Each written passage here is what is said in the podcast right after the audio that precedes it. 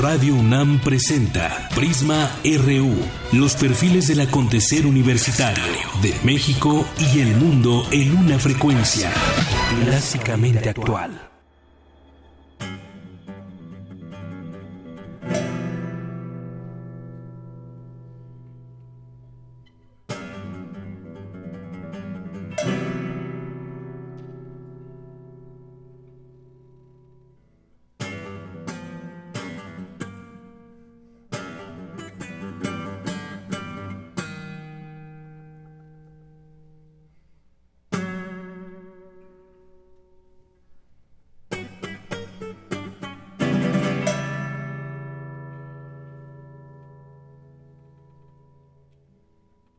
Es un fragmento, El árbol de la vida de Herbert Vázquez, obra dedicada a Pablo Garibay. Es un fragmento que escuchamos, quien interpretó en la guitarra amplificada durante la presentación de la OFUNAM de este fin de semana, bajo la dirección de Andrés Cárdenas. Pablo Garibay es egresado de la Facultad de Música de la UNAM.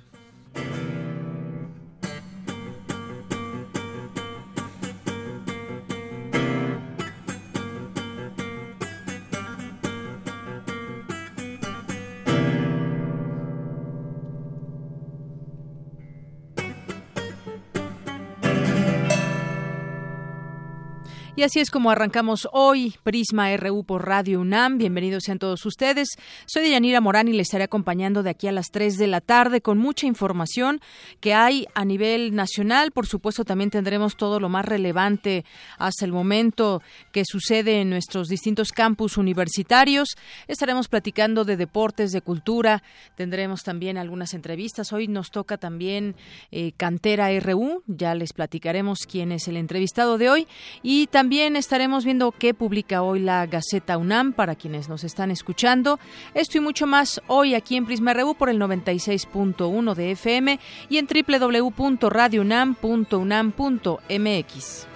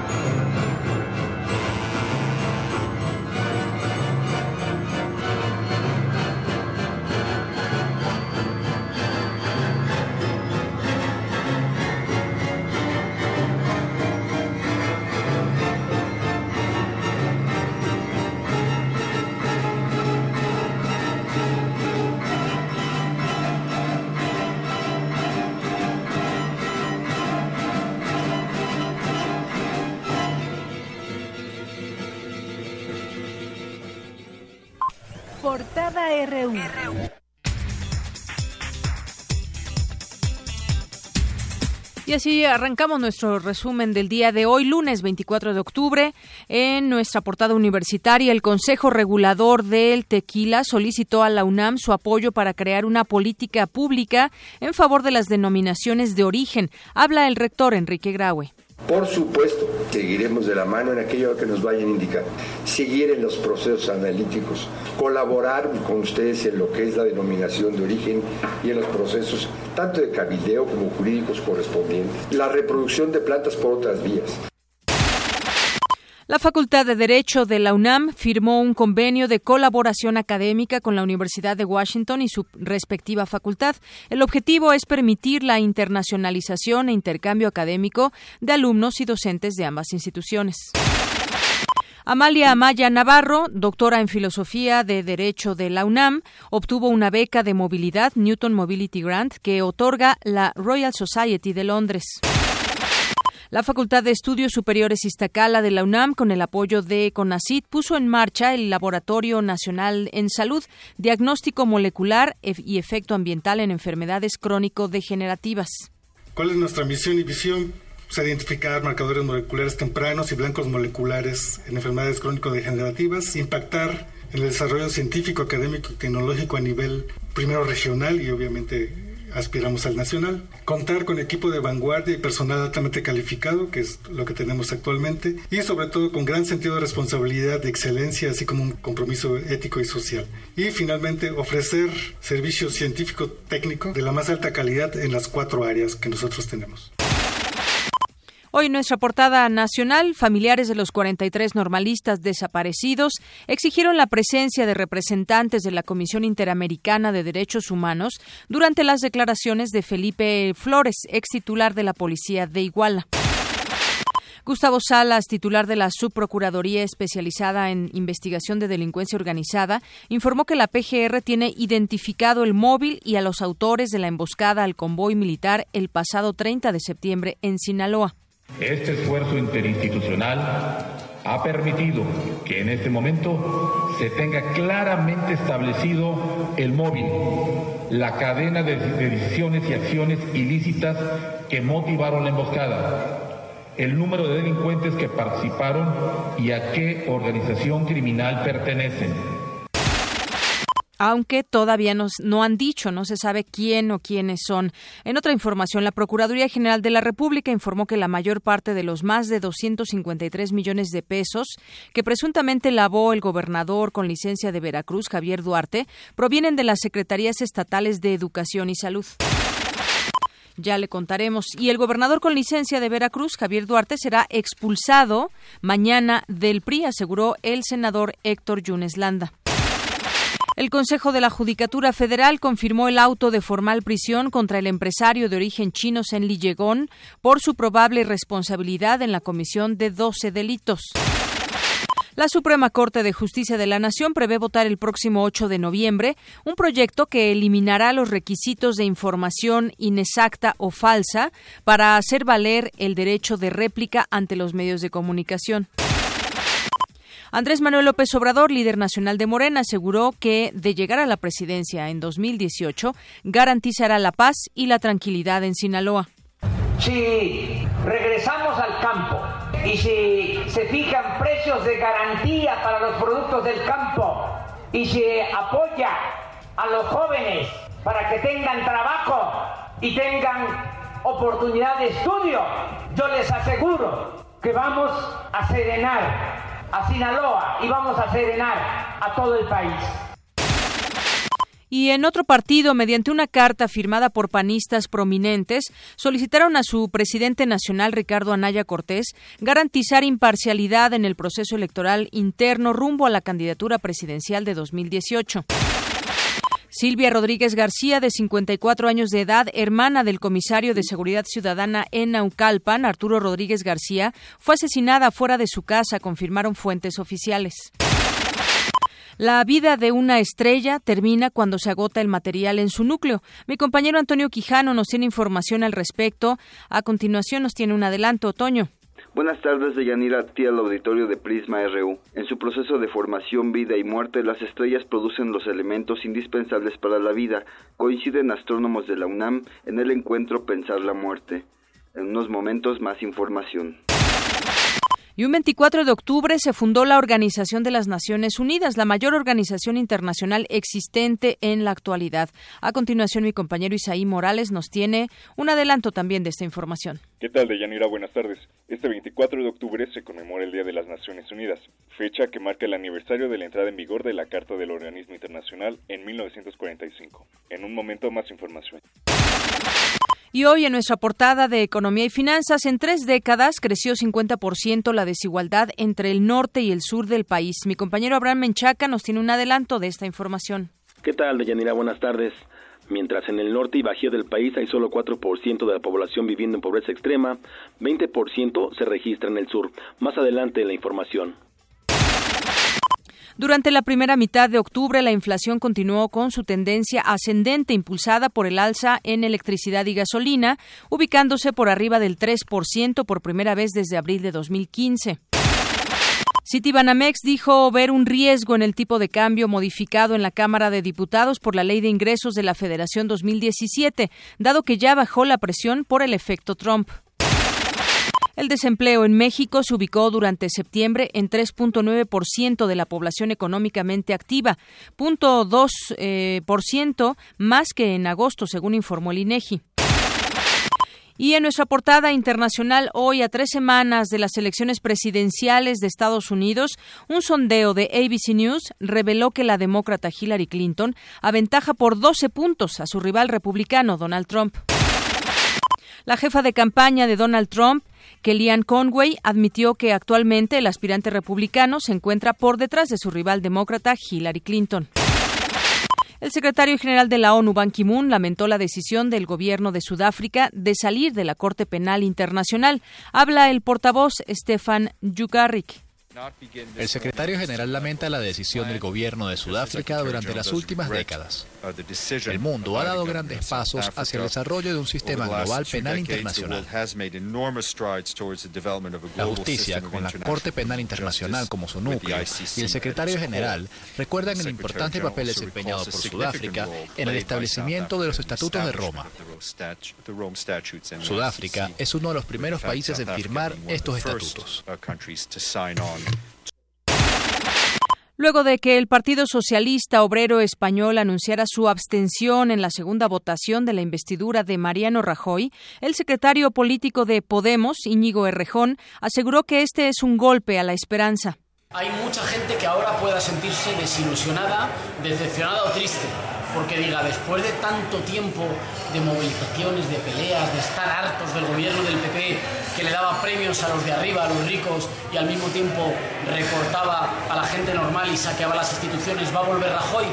Bueno, la decisión del Partido Socialista permite que Rajoy vuelva a ser elegido presidente del gobierno. Pero quiero decir una cosa muy clara, esto no es una muestra de fortaleza, es una muestra de debilidad. Y nos enlazamos vía telefónica con Tamara Quirós, que nos tiene un adelanto de la información cultural. Adelante. Deyanira y auditorio, muy buenas tardes. ¿Qué le pedimos al arte? De esta pregunta parte Andrea Fraser para examinar las motivaciones del elenco cultural en la exposición El 1% soy yo en el Museo Universitario Arte Contemporáneo. Además, el Festival Internacional de Cine de Morelia inició el 21 de octubre. Más adelante les tendré toda la información. Gracias, Tamara, y nos vamos con Eric Morales. Hola Deyanira y amigos de Prisma RU, muy buenas tardes. Hoy hablaremos de la actividad de los equipos de fútbol americano de la UNAM en la Liga Mayor de la UNEFA. Además, el Club Universidad Nacional perdió el invicto en casa, le contaremos todos los detalles. Y este fin de semana se corrió el Gran Premio de Estados Unidos de la Fórmula 1. Ahora la fiesta será en México. Deyanira, esta y otra información deportiva más adelante. Claro que sí, Eric, muchas gracias.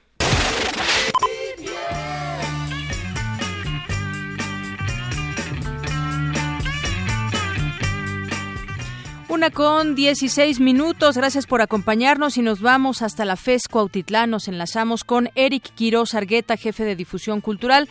Adelante, Eric. Muy buenas tardes. ¿Qué tal? Muy buenas tardes, Deyanira. Un saludo para ti, para todo tu auditorio. Desde la FES Cuautitlán, eh, dando este reporte vial, donde la avenida eh, Teoloyucan Cuautitlán se encuentra con una carga ligera de vehículos y es eh, seguramente importante que ustedes conozcan la alternativa sobre la avenida Huehuetoca para que puedan acceder aquí a nuestra facultad. Allá en Campo 1, la avenida Primero de Mayo eh, tiene una circulación muy eh, aceptable y pueden acceder sin ninguna complicación. También les recordamos que la forma de llegar más fácil al Campus 4 es a través del tren suburbano en la estación Cuautitlán donde a 10 minutos ustedes pueden tomar un transporte colectivo y poder llegarlos, llegar aquí al Campus 4. También, eh, Deyanira, aprovecho para comentarte que eh, a partir del 26 de octubre, en la unidad de seminarios de, nuestro, de nuestra facultad, vamos a tener el primer simposio de aplicación de las matemáticas a la administración e ingeniería, además del curso de producción porcina para pequeños productores, con el que la FESCO Utitlán reprenda su compromiso con los municipios aledaños de brindar la capacitación y actualización a todos los sectores de la sociedad. Recordándote además que el próximo viernes 28 vamos a tener un evento en torno a nuestras actividades de Día de Muertos y todas las personas que se encuentran escuchándonos aledaños a la facultad pueden acceder eh, completamente de manera gratuita a estas instalaciones y a estos eventos de carácter cultural, artístico y académico que se va a implementar este próximo viernes 28 en nuestra facultad. Deyanira. Muy bien, gracias Eric Quiroz. ¿De qué? Que esté muy bien. Buenas tardes. Sí, bueno, por otra parte, van a encontrar buen avance en Poniente 128 desde Calzada Vallejo hacia 100 metros, inmediaciones del Colegio de Ciencias y Humanidades, Plantel Vallejo. Y por otro lado, tránsito abundante muestra Avenida Investigación Científica de circuito exterior a la Facultad de Ciencias. La alternativa vial es el circuito exterior. Y la circulación es constante en Calzada de la Viga a la altura de Soquipa, vialidades inmediatas a la Preparatoria 7, Ezequiel a Chávez. Y esta información también la pueden encontrar eh, a través de nosotros y muchas gracias también que le damos al Centro de Orientación Vial de la Ciudad de México.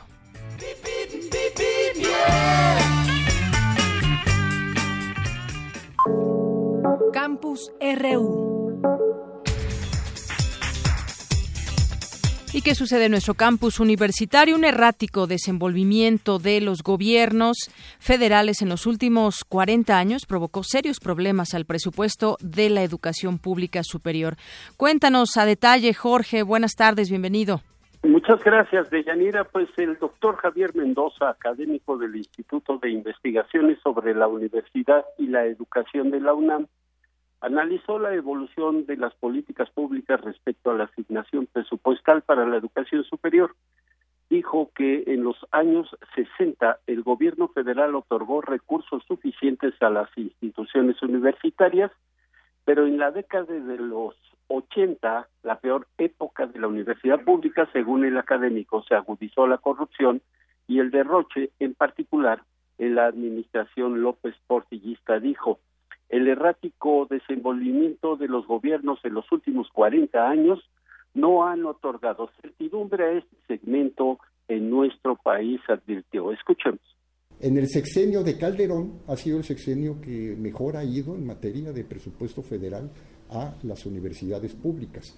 La matrícula creció 33% y el presupuesto 44%. Y los cuatro años que van del actual sexenio con el quinto propuesto, o sea, porque ya está en el Congreso de la Unión la propuesta de presupuesto para 2017. Eh, si consideramos esa propuesta de presupuesto de egresos de la Federación, mientras la matrícula a partir de 2012 habría crecido con las estimaciones para el ciclo escolar que está iniciando, habría crecido el 27%, el presupuesto solamente crecería 2%. De aprobarse el proyecto presupuestal tal como ya se presentó en eh, la Cámara de Diputados. Actualmente las universidades públicas en México viven una severa crisis presupuestal que podría empeorar si los gobiernos y el legislativo no comprenden cuál es la atención que se les debe ofrecer. Los altibajos en el otorgamiento de recursos según el partido político o presidente en turno no han ofrecido estabilidad al desarrollo de la educación en México. Al respecto, el doctor Javier Mendoza recordó que mientras en 1980 se destinaban 32.600 pesos anuales por alumno, en 2010 esta cifra llegó a los 61 mil pesos. Hoy en día esta cifra se encuentra en solo 42 mil pesos anuales por estudiante. El reporte que yo tengo de Yanira. Muchas gracias, Jorge. Gracias a ti, hasta luego. Hasta luego, muy buenas tardes. Bueno, pues sin duda muy importante el tema del presupuesto a la educación pública superior y que bueno, ya nos trae ahí todo este detalle mi compañero Jorge Díaz. Bueno, nos vamos a la siguiente información porque hoy es el Día Internacional de las Naciones Unidas y como todos los días Prisma RU sale a las calles y le pregunta en esta ocasión la importancia que tiene la ONU en el mundo, funcionan o no sus políticas alrededor del planeta. Vamos a escuchar.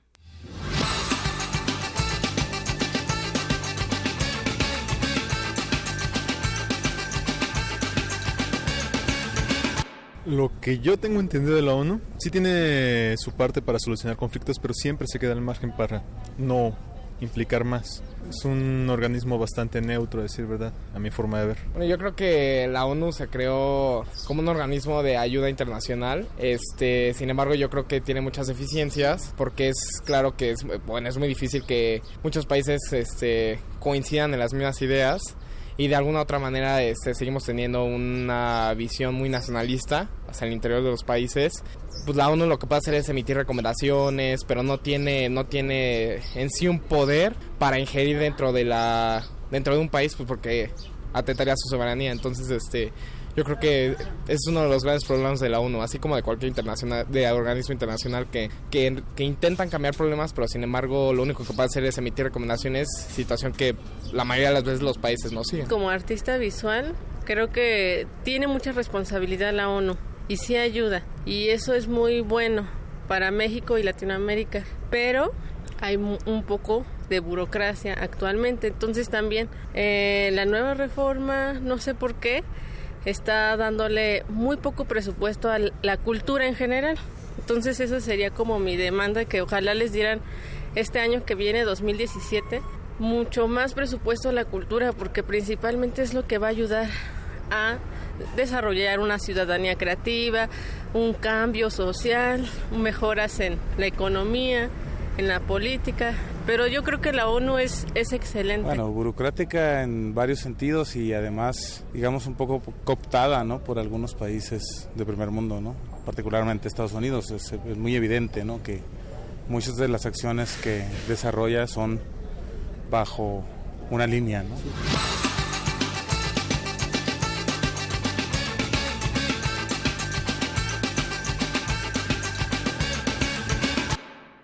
Hay algunas respuestas. Y le decía que hoy es el Día Internacional de las Naciones Unidas, pero de 1945 entró en vigor la Carta de las Naciones Unidas, por lo que tres años después se decidió conmemorar este acontecimiento. Mi compañero Isaí Morales nos tiene la información. Isaí. ¿Qué tal, Deyanira? Buenas tardes. Este 24 de octubre se conmemora el Día de las Naciones Unidas, fecha que marca el aniversario de la entrada en vigor de la Carta del Organismo Internacional en 1945.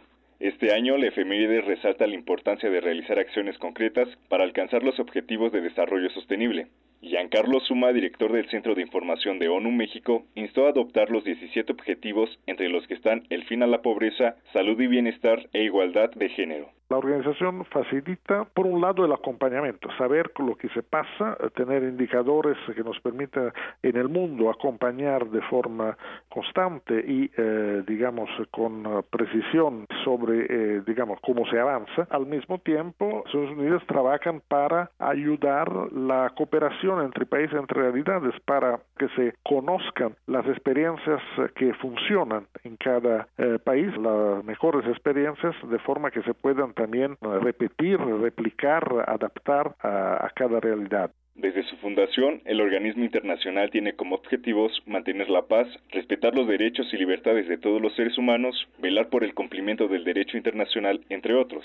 No obstante, Giancarlo Suma señaló que al día de hoy permean pugnas internas que repercuten en el mundo, como las que se viven en Siria. En esas situaciones es mucho más complicado para las Naciones Unidas tener una intervención, eh, digamos, eficaz, porque, por ejemplo, casi imposible llegar a, una, a un acuerdo, a algún una resolución enérgica de, en el Consejo de Seguridad que sea aprobada por todos los miembros, principalmente por los miembros permanentes, sin que uno de los permanentes no se oponga. Entonces, eh, sí hay un problema de, eh, eh, de la capacidad de la organización a responder a esas cuestiones. El director del Centro de Información de ONU México recalcó que el mundo es interdependiente y que problemas como el cambio climático deben enfrentarse de forma conjunta. Hasta aquí mi reporte. Buenas tardes. Gracias, buenas tardes. Isaí, nos vamos a la siguiente información. Las ondas electromagnéticas permitieron a los científicos establecer a qué huelen algunas zonas del universo. Es mi compañera Cristina Godínez quien nos tiene esta información. Adelante. De Yanira Auditorio de Prisma RU, el universo tiene una gran variedad de olores, algunos por cierto muy desagradables. Aunque por el momento no es posible para el humano explorar físicamente esas zonas, el estudio de las moléculas permite saber que hay fragancias más allá de las que tenemos registradas. La doctora Gloria Delgado Inglada, investigadora del Instituto de Astronomía de la UNAM, refirió que mediante las ondas electromagnéticas los científicos han establecido de qué se trata. Hay un montón de astrónomos que se dedican a detectar qué moléculas hay en diferentes lugares del universo. Y algunas de las moléculas que se han encontrado de hecho, eh, tienen olores particulares que conocemos nosotros aquí en la Tierra. Entonces, uno apunta un telescopio, algunas de estas moléculas que están en el universo, al rotar y al vibrar, por ejemplo, emiten una luz muy característica que aquí en la Tierra se pueden detectar con telescopios adecuados y entonces podemos identificar exactamente qué molécula es, por ejemplo, si es agua, si es amoníaco, si es fosfina, si son hidrocarburos, ¿no? La también colaboradora del Departamento de Medio Interestelar y Estrellas del propio instituto explicó que de acuerdo a sus investigaciones algunos planetas o asteroides tendrían olores muy rechazables moléculas de las que, por ejemplo, se han encontrado en cometas, en las atmósferas de muchos planetas, incluso en galaxias, alrededor de estrellas, son algunas como el sulfuro de hidrógeno, el sulfuro de carbonilo, el amoníaco, la fosfina, y estas huelen, para que se hagan una idea, a huevo podrido, a estiércol, a pescado podrido o a orina, a ajo, entonces no son nada agradable. De hecho, las tres primeras están catalogadas como olores de esos que pueden llegar a generar molestias profundas. Entonces, no es buena idea ir a, muchos de los lugares del universo, pero para contrarrestar hay una zona en particular en el centro de nuestra galaxia se han detectado decenas de moléculas, ¿no? Y algunas de ellas son muy interesantes como el formiato de tilo, huele como a las frambuesas o a ron, ¿no? Entonces ahí sí sería bastante agradable. Para el humano viajar por el espacio exterior y captarlo sería muy complicado. Primero porque no hay oxígeno y segundo porque además las moléculas que existen en algunos lugares se encuentran en una concentración muy baja. Hasta aquí el reporte. Buenas tardes. Gracias, Cristina, por esta información. Y bueno, la siguiente, la siguiente nota que le tenemos me recuerda mucho, en algún momento hemos platicado aquí con Julieta Fierro, con Pepe Franco, y nos, nos explican cómo estamos hechos de polvo de estrellas. Y me recordó a esta siguiente nota porque astrónomos de la UNAM explican el proceso de formación y muerte de las estrellas, pues en este proceso se generan los elementos de los cuales estamos hechos los seres humanos. Y mi, compañero, mi compañero Antonio nos tiene esta información. Adelante. ¿Qué tal, Deyanira? Buenas tardes a ti, al auditorio de Prisma RU. Las estrellas en su nacimiento, vida y muerte son responsables de producir los elementos de los que estamos hechos, afirmó Manuel Peinberg, astrónomo de la UNAM.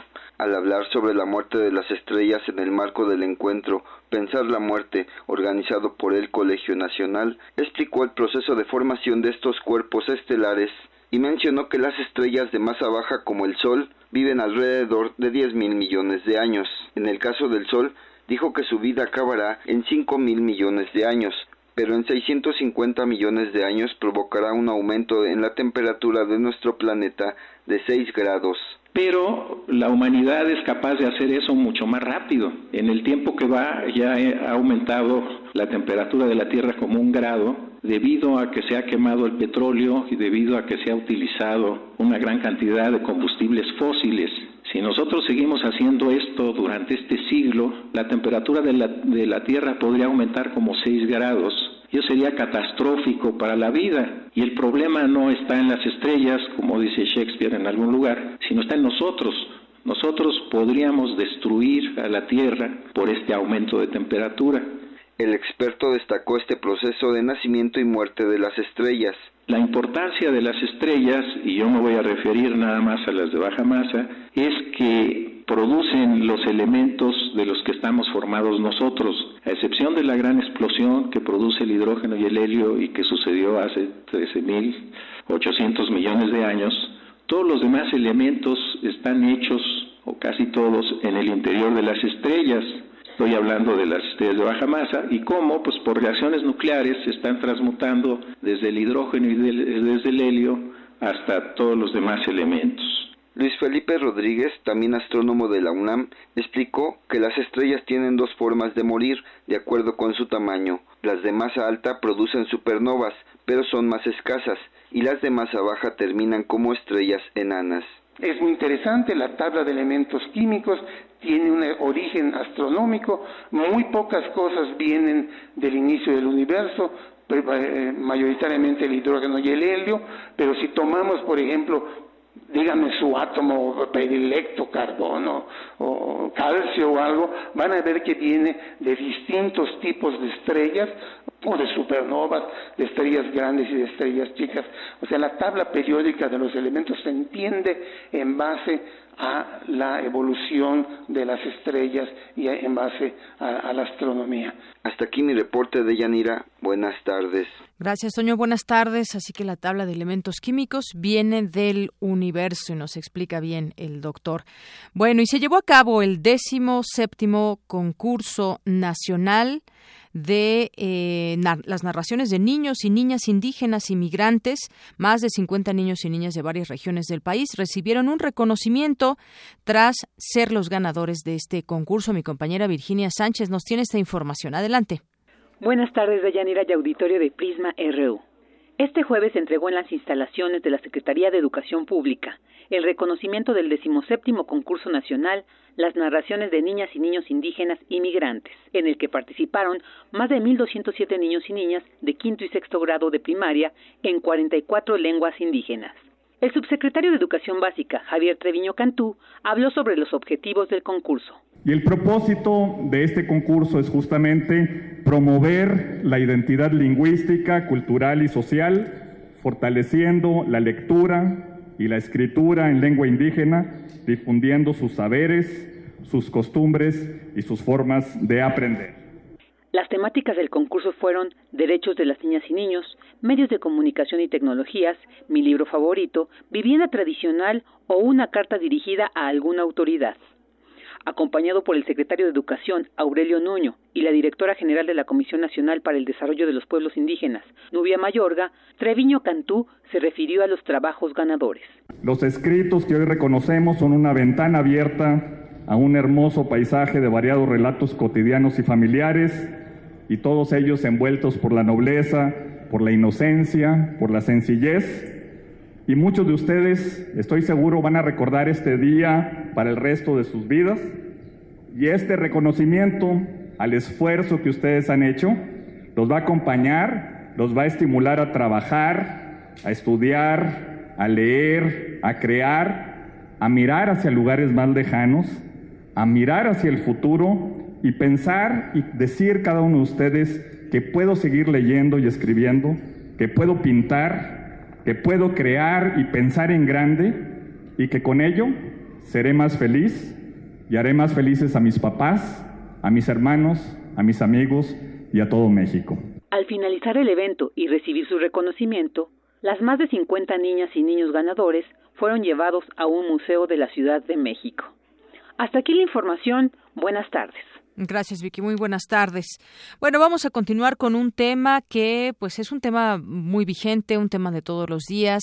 De pronto, pues, teniendo estos problemas de narcotráfico en México, nos preguntamos cómo es que se lava todo este dinero, cómo es que se siguen generando esas ganancias tremendas, y no solamente aquí en nuestro país, sino fuera de él, cómo es que se hace toda, todas esas, estas ganancias que hay producto de la droga, cómo llegan a manos de los eh, capos mexicanos. Bueno, hoy en, particular, la jornada publica un reportaje, realizan cárteles mexicanos lavado hormiga en Estados Unidos y pone un ejemplo de los hermanos Salgado, Alejandra y su hermano menor Roberto, de cómo hacían depósitos millonarios en Estados Unidos, en Nueva York, para ser específicos. Ellos eh, pues fueron seguidos por autoridades estadounidenses y finalmente pues están en la cárcel y esto pues revela pues una de las formas en cómo se lava este, este dinero. Para platicar de este tema ya tengo en la línea telefónica al doctor Adalberto Santana Hernández.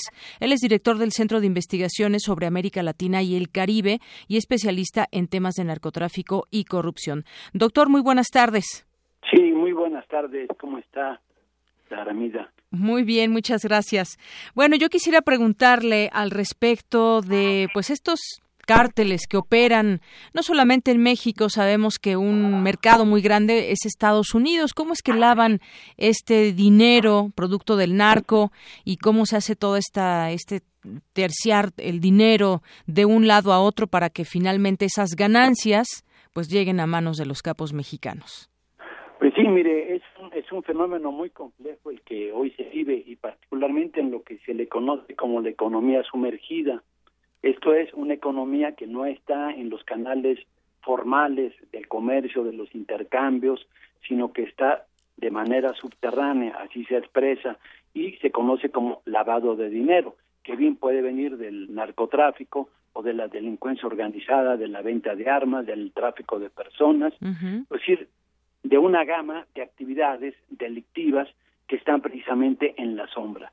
De ahí es donde se hace este tipo de actividades y se supone, porque no hay cifras exactas, porque no están cuantificadas directamente, porque no hay comprobación de ellas, pero sí resultan de una enorme ganancia según lo que reportan algunas fuentes como pueden ser el mismo Departamento de Estado o la Organización de las Naciones Unidas que nos dan algunas de estas consideraciones de lo que ocurre con este fenómeno, ¿no?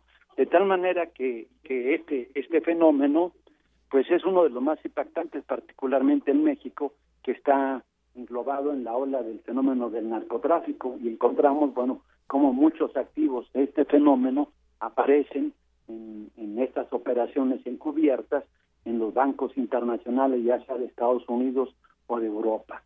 Y ha generado también, por la irregularidad de este mercado sumergido en la sombra, pues que cuando hay digamos, infidelidades o falta de lealtades de estas organizaciones, recurren a la violencia para comprar las deudas de este tipo de negocios. Así es, es un problema tan complicado que incluso se habla de que estos depositantes o estas personas que trabajan para algún cártel, pues suelen ser las penas menores porque les toma más tiempo, pero el golpe no es tan duro, dice dice este reportaje, es decir, si los atrapan pueden pasar uno o cuatro años, tienen sus abogados, incluso una de ellas que se platica el caso aquí, Alejandra Salgado, pues va a pasar eh, en la cárcel, no se sabe exactamente si entre dos o tres años y después regresará a México. Y entonces el problema sigue, habrá, habrá otras personas que estén dispuestas a hacer lo que ella hacía. Sí, pensemos que esta llamada narcoeconomía o del crimen organizado que funciona a nivel mundial, pues se estima por las fuentes oficiales que puede generar entre 300 mil o 500 mil millones de dólares anuales en el mercado mundial de las drogas, o sea, de las ganancias que generan. Y de ella, por ejemplo, en Estados Unidos, se estiman, lo han dicho algunos presidentes en los Estados Unidos, más de 100 mil millones de dólares. Es decir, es tan importante esa actividad económica como la venta del petróleo o el turismo o las remesas, por decir de las más destacadas en el caso de México y otros países de América Latina. Y de esas ganancias tan solo que, que producen en los Estados Unidos, pues llegará entre un 10 a un 15% a los países latinoamericanos. O sea, si estamos hablando de cerca de 100 mil millones de dólares, pues regresará a los países latinoamericanos, sobre todo a México, Colombia, Guatemala, Honduras, que son los que están más involucrados como economías subterráneas, pues estarán llegando más de 10 mil millones, 15 mil millones de dólares anualmente. Así es, doctor. Y es que se habla de que hay que pegar a las finanzas del narcotráfico, pero a veces parecería desde, desde cierto punto de vista es lo difícil que pueda ser. También se conoce hoy, por ejemplo, información que publica el país donde dice que la policía española destapa vínculos de los Zetas con altos funcionarios y jueces mexicanos.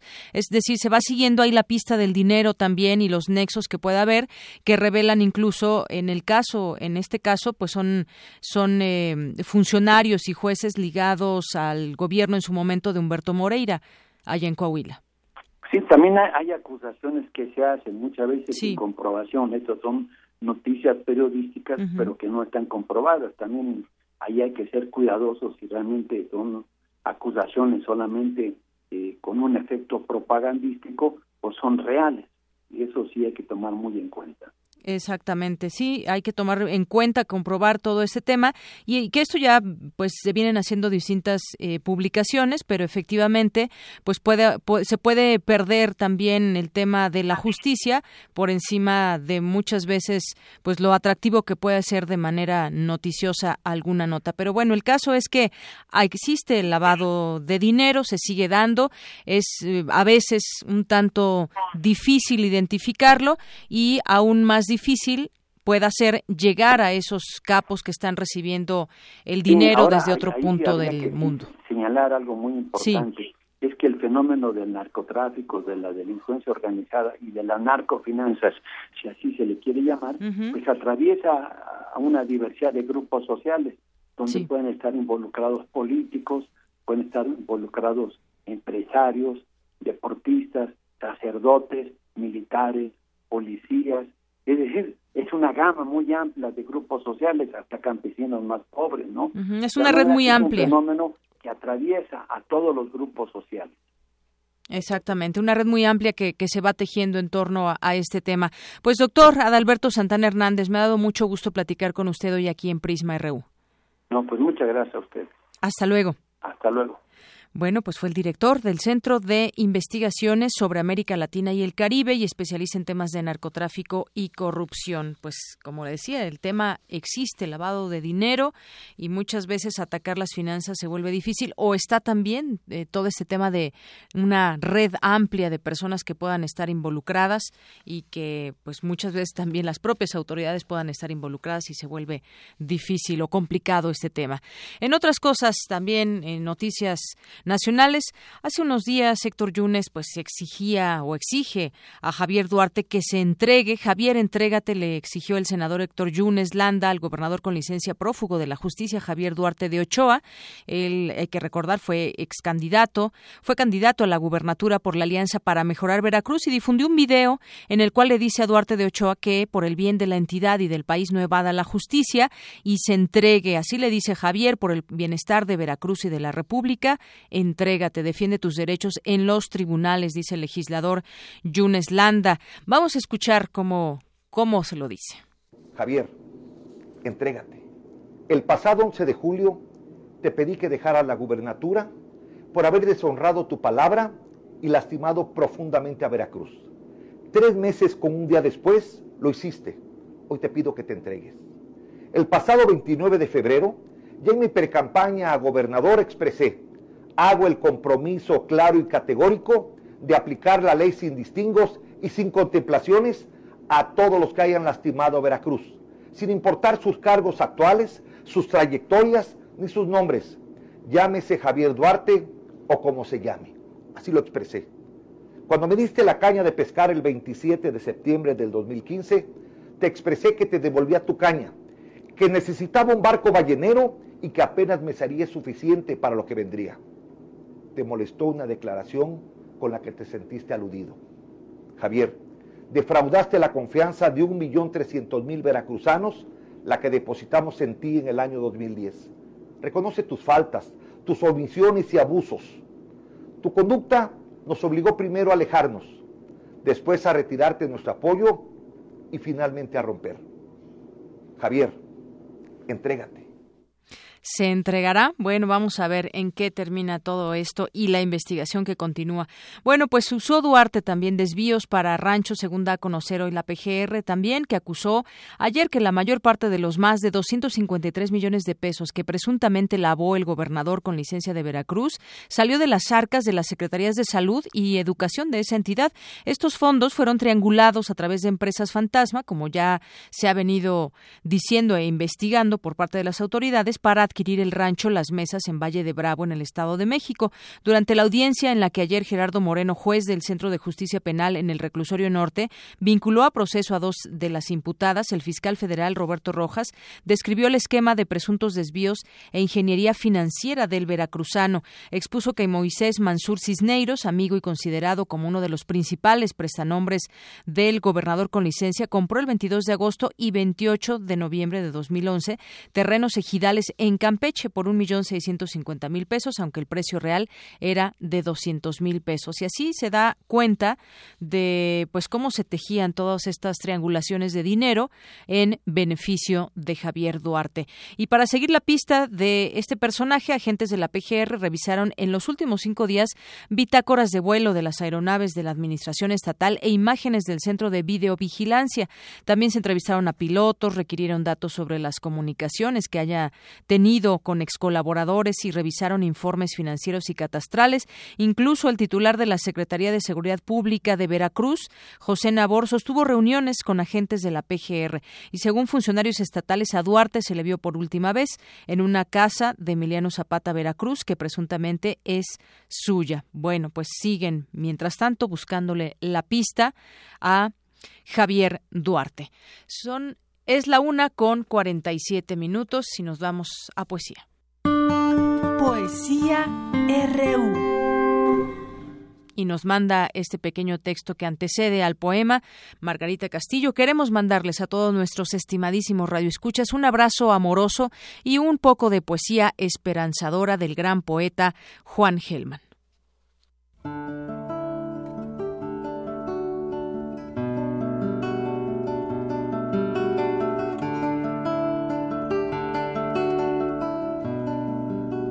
Cuando te conocí, mi corazón tenía más hambre que piojo de peluca.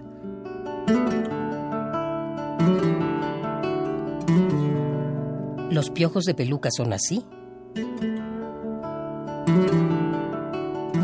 Capaces de morirse de hambre en la mitad de la belleza que no les da de comer. Pero ellos, embellecidos por tanta belleza,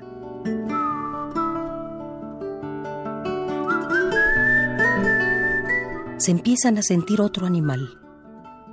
Un jilguerito tal vez, que vuela y canta alrededor del día. Un canario más amarillo que el sol, más ardiente. Un ruiseñor más hondo que la noche en que te conocí.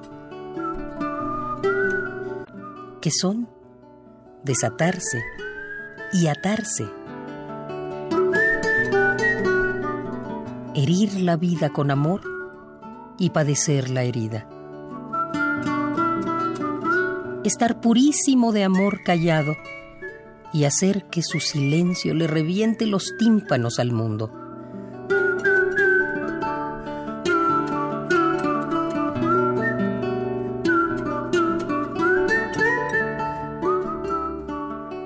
Hierbas de amor cubren al jilguerillo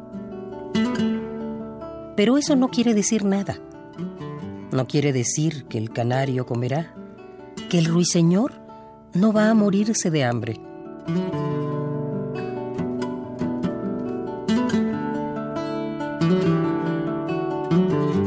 Estoy hablando de cuando vi tu alma y la alegría entró en mí como un desconocido y mi alma agradecida tuvo extraños primores y te amé duplicadamente. Te amé por vos y por mí.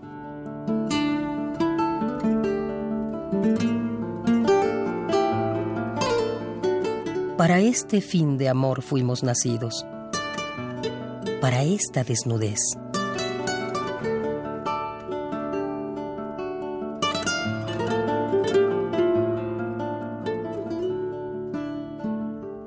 Nuestro amor es más raro que un elefante francés. Una vez pasó un elefante francés por el barrio, le sonreía a todo el mundo y le decía bonjour, bonjour, pero ninguno le creía. ¿Dónde se vio a un francés sonreír a todo el mundo? Solamente los chicos se animaban a tocarlo. Le tiraban la cola para volverlo azul cada tirón al elefante le salía un pajarito, un canario o un ruiseñor que se ponía a hablar de tu candor. Un canario o un ruiseñor que se ponía a hablar de tu candor. Un jilguerito muerto de hambre con los ojos llenos de tinta y de papel.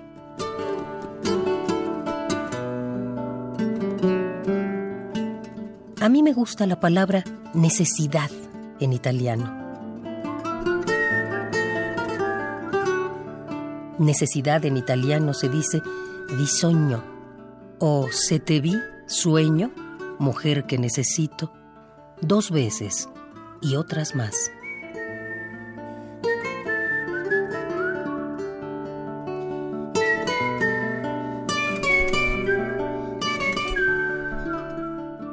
Este amor es más difícil que cagar en un frasquito.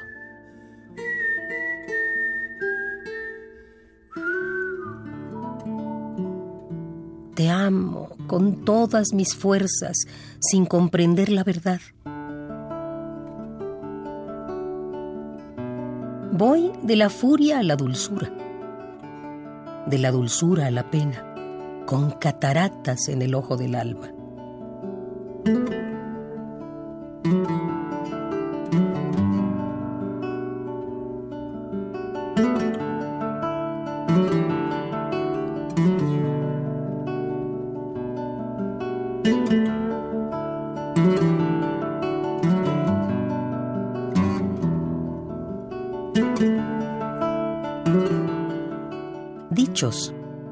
Juan Gelman.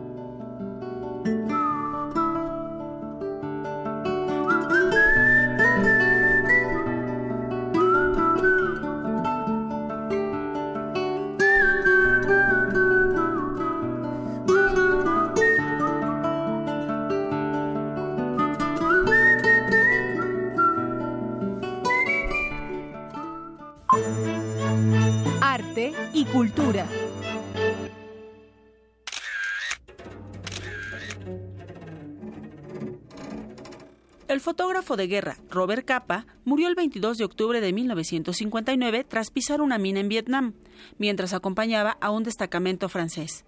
Entre sus fotografías más famosas destacan las del desembarco de Normandía en 1944 y Muerte de un miliciano, la cual tomó en Córdoba durante la Guerra Civil Española.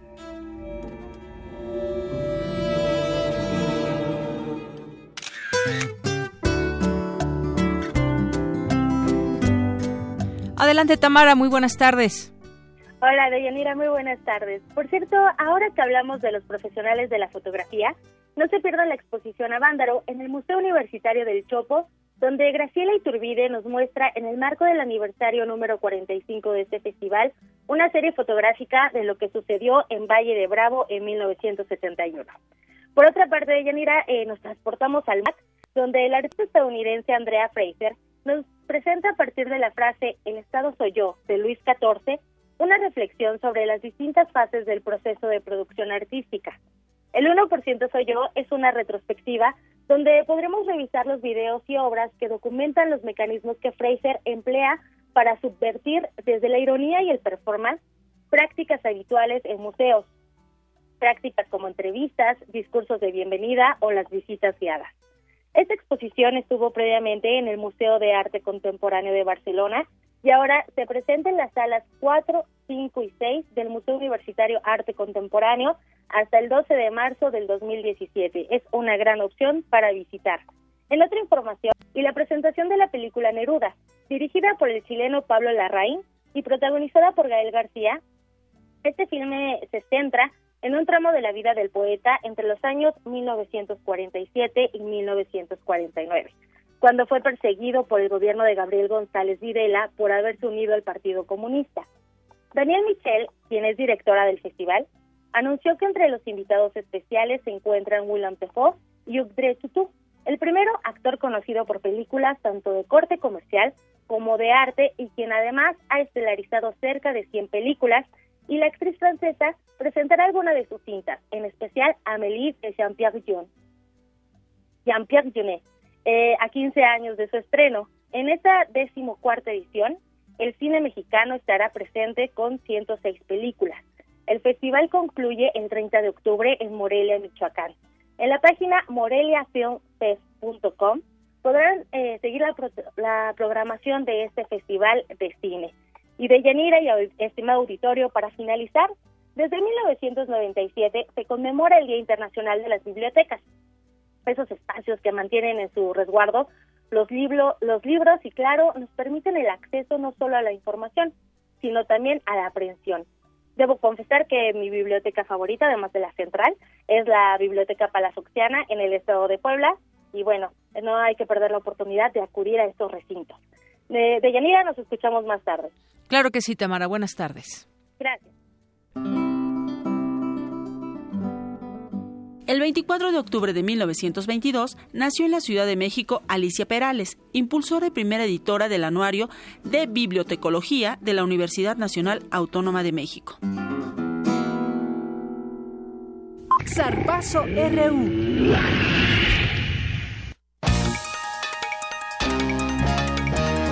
Y como siempre, mucha información deportiva con Eric Morales. Eric, muy buenas tardes. Buenas tardes, Deyanira. Y comenzamos con información de fútbol americano porque los Pumas EU consiguieron su cuarta victoria de la temporada al vencer 34 puntos a 10 a los burros blancos del Politécnico. El conjunto del UNAM se mostró superior a lo largo del encuentro y con esto se acercó a la posibilidad de clasificar a los playoffs del campeonato 2016 de la Liga Mayor de la UNEFA. Con este resultado, el cuadro del coach Otto Becerril tiene una marca positiva de cuatro juegos ganados y tres perdidos y se ubica en la tercera posición de la Conferencia Verde con ocho unidades. El próximo sábado 29 de octubre, los Pumas EU recibirán a los auténticos Tigres en la cancha del Estadio Olímpico Universitario. En tanto, los Pumas Zacatlán cayeron 19 puntos a 14 en su visita a los Lobos de la Universidad Autónoma de Coahuila. La escuadra de la Facultad de Estudios Superiores Zacatlán tiene un récord negativo con tres juegos ganados y cuatro perdidos, por lo que se ubica en la cuarta posición de la conferencia blanca. Además, el equipo del coach Enrique Zapata tiene un puntaje negativo con 139 eh, puntos a favor y 165 en contras. Eh, el próximo viernes, el conjunto Azul recibirá a los potros salvajes de la Universidad Autónoma del Estado de México en la cancha del estadio de la FES Zacatlán. Y ahora nos vamos con información de fútbol soccer porque el Club Universidad Nacional perdió el invicto en casa en este torneo Apertura 2016. El cuadro felino cayó tres goles a uno frente a los Tigres de la Universidad Autónoma de Nuevo León y Francisco Palencia, técnico de la escuadra Azul, destacó la fortaleza de su equipo pese a la derrota.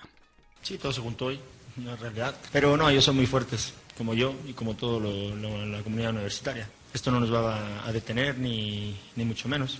Creo que somos un equipo mentalmente fuerte, como lo dije al principio de la temporada. No, este equipo nunca se rinde y no porque hoy nos condiciona una expulsión el partido quiere decir que vamos a bajar los brazos, al contrario. Creo que los chicos guardaron un orden muy bueno, a pesar de, tener un hombre menos y con un plantel que está muy bien trabajado por, por Tuca. Además, subrayó que aunque no han ganado como visitantes, este factor no debe pesar en la lucha por clasificar a la liguilla.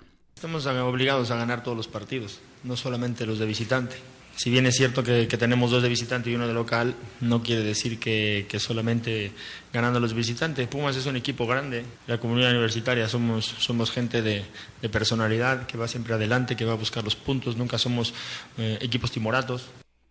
Los Pumas de la UNAM se ubican en la novena posición de la tabla general con 20 unidades y en estos momentos están fuera de la fase final del torneo a la que clasifican los primeros ocho conjuntos. Y de Yanira te comento que la afición de la UNAM se sumó a las acciones que se realizan este mes de octubre para concientizar a la población sobre la, la importancia de combatir al cáncer de mama. En diversos puntos del Estadio Olímpico Universitario, varias porras utilizaron playeras rosas para apoyar esta campaña mundial. Además, en el contorno del inmueble se colocaron banderas rosas con el puma blanco, e inclusive algunos jugadores portaron calzado deportivo de este color para sumarse a la causa.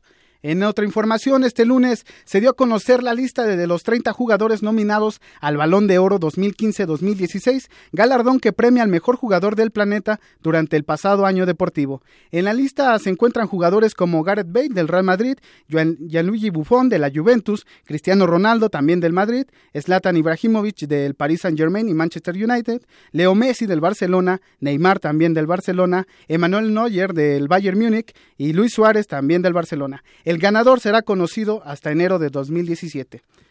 En la siguiente hora hablaremos sobre Fórmula 1, que este fin de semana ya llega el Gran Premio de México a nuestro país. Muy bien, muchas gracias. Eric, te iba a preguntar si tienes algún gallo para el balón de oro. Eh, me gustaría que fuera Leonel Messi, pero seguramente será Cristiano Ronaldo. Tuvo, un mejor año deportivo. ¿Otra vez? Ya, ya lo tuvo, ¿verdad? ¿El año pasado? Hace dos años. Hace dos años. Bueno, muchas gracias, Eric. Buenas tardes. Y ya llegamos a nuestra primera hora de Prisma RU y nos vamos a un resumen con Ruth Salazar. Adelante, Ruth. Gracias, Deyanira. Buenas tardes. A ti y a nuestro auditorio, este es el resumen. En entrevista para Prisma RU, el doctor Adalberto Santana Hernández, director del Centro de Investigaciones sobre América Latina y el Caribe de la UNAM, habló sobre la narcoeconomía y sus ganancias millonarias Sí, pensemos que esta llamada narcoeconomía o del crimen organizado que funciona a nivel mundial, pues se estima por las fuentes oficiales que puede generar entre 300 mil o 500 mil millones de dólares anuales en el mercado mundial de las drogas, o sea, de las ganancias que generan. Y de ellas, por ejemplo, en Estados Unidos se estima, lo han dicho algunos presidentes en los Estados Unidos, más de 100 mil millones de dólares. Es decir, es tan importante esa actividad económica como la venta del petróleo o el turismo o las remesas, por decir de las más destacadas en el caso de México y otros países de América Latina. Quédense con nosotros. En la segunda hora de Prisma RU buscaremos contactar a Felipe de la Cruz, vocero de los padres de los 43 normalistas desaparecidos de Ayotzinapa, en torno a la captura del ex jefe policíaco de Iguala, Felipe Flores, quien antes del lamentable suceso había sido denunciado por plagio y asesinato. Hasta aquí el resumen de Yanira. Buenas tardes. Gracias Ruth, muy buenas tardes. Vamos a hacer una pausa en este momento y continuamos con más aquí en Prisma RU. Queremos conocer tu opinión. Síguenos en Twitter como arroba PrismaRU. Para nosotros, tu opinión es muy importante. Síguenos en Facebook como PrismaRU. Visita descargacultura.unam y escucha lo nuevo que tenemos para ti. Ya puedes escuchar el texto El atentado de José Fuentes Mares. Al siguiente día, en la Ciudad de México, varias mujeres y hombres llorosos entraban y salían de las demarcaciones policíacas, pero nadie informaba de los conspiradores. Estrenos. Diviértete con los diferentes topes de la Ciudad de México en voz de Julio Trujillo. Tope espectro. Carece de pintura y de noche es sencillamente indetectable. Todo esto y mucho más en www.descargacultura.unam.mx. El Tribunal Electoral del Distrito Federal te garantiza, entre otros derechos, votar y ser votado, asociarme libre e individualmente, ejercer mi participación como ciudadano. Para ello, el TEDF resuelve las controversias que plantean ciudadanos, candidatos independientes, partidos y asociaciones políticas, entre otros. Como ves, es una función que el TEDF realiza de manera permanente y para todos. Tribunal Electoral del Distrito Federal por la defensa de tus derechos político-electorales. La Feria Internacional del Libro Infantil y Juvenil creció y se muda al Parque Bicentenario, Avenida 5 de Mayo 290, San Lorenzo Tlaltenango, Ciudad de México, del 11 al 21 de noviembre. Entrada libre. Alemania y Colima, invitados de honor. Más información en www.gov.mx diagonal cultura. Secretaría de Cultura, Gobierno de la República. Este programa es público, ajeno a cualquier partido político. Queda prohibido el uso para fines distintos a los establecidos en el programa. De las vistas de Salvador Toscano a la época de oro. Del celular a, la era digital. Filmoteca UNAM, celebrando 120 años de la llegada del cine a México. Sala de exposiciones, acervo y restauración, cine en línea, talleres, hemeroteca Circuito Mario de la Cueva, frente a la Facultad de Ciencias Políticas y Sociales. Entra a www.filmoteca.unam.mx. Ahí encontrarás la oferta visual que tenemos para ti. Filmoteca UNAM.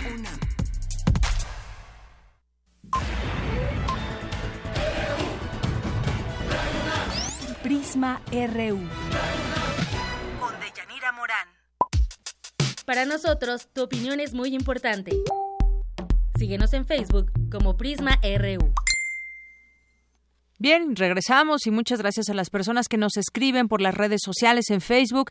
Muchos saludos a Jonathan Alejandro Correa, Águila Libre, Biblioteca Vasconcelos, Juan Antonio Vázquez, Abel Antonio Peláez y en Twitter a Oralia Ramírez y Francisco Flores. Gracias por estar en constante comunicación con nosotros. Dos de la tarde con seis minutos.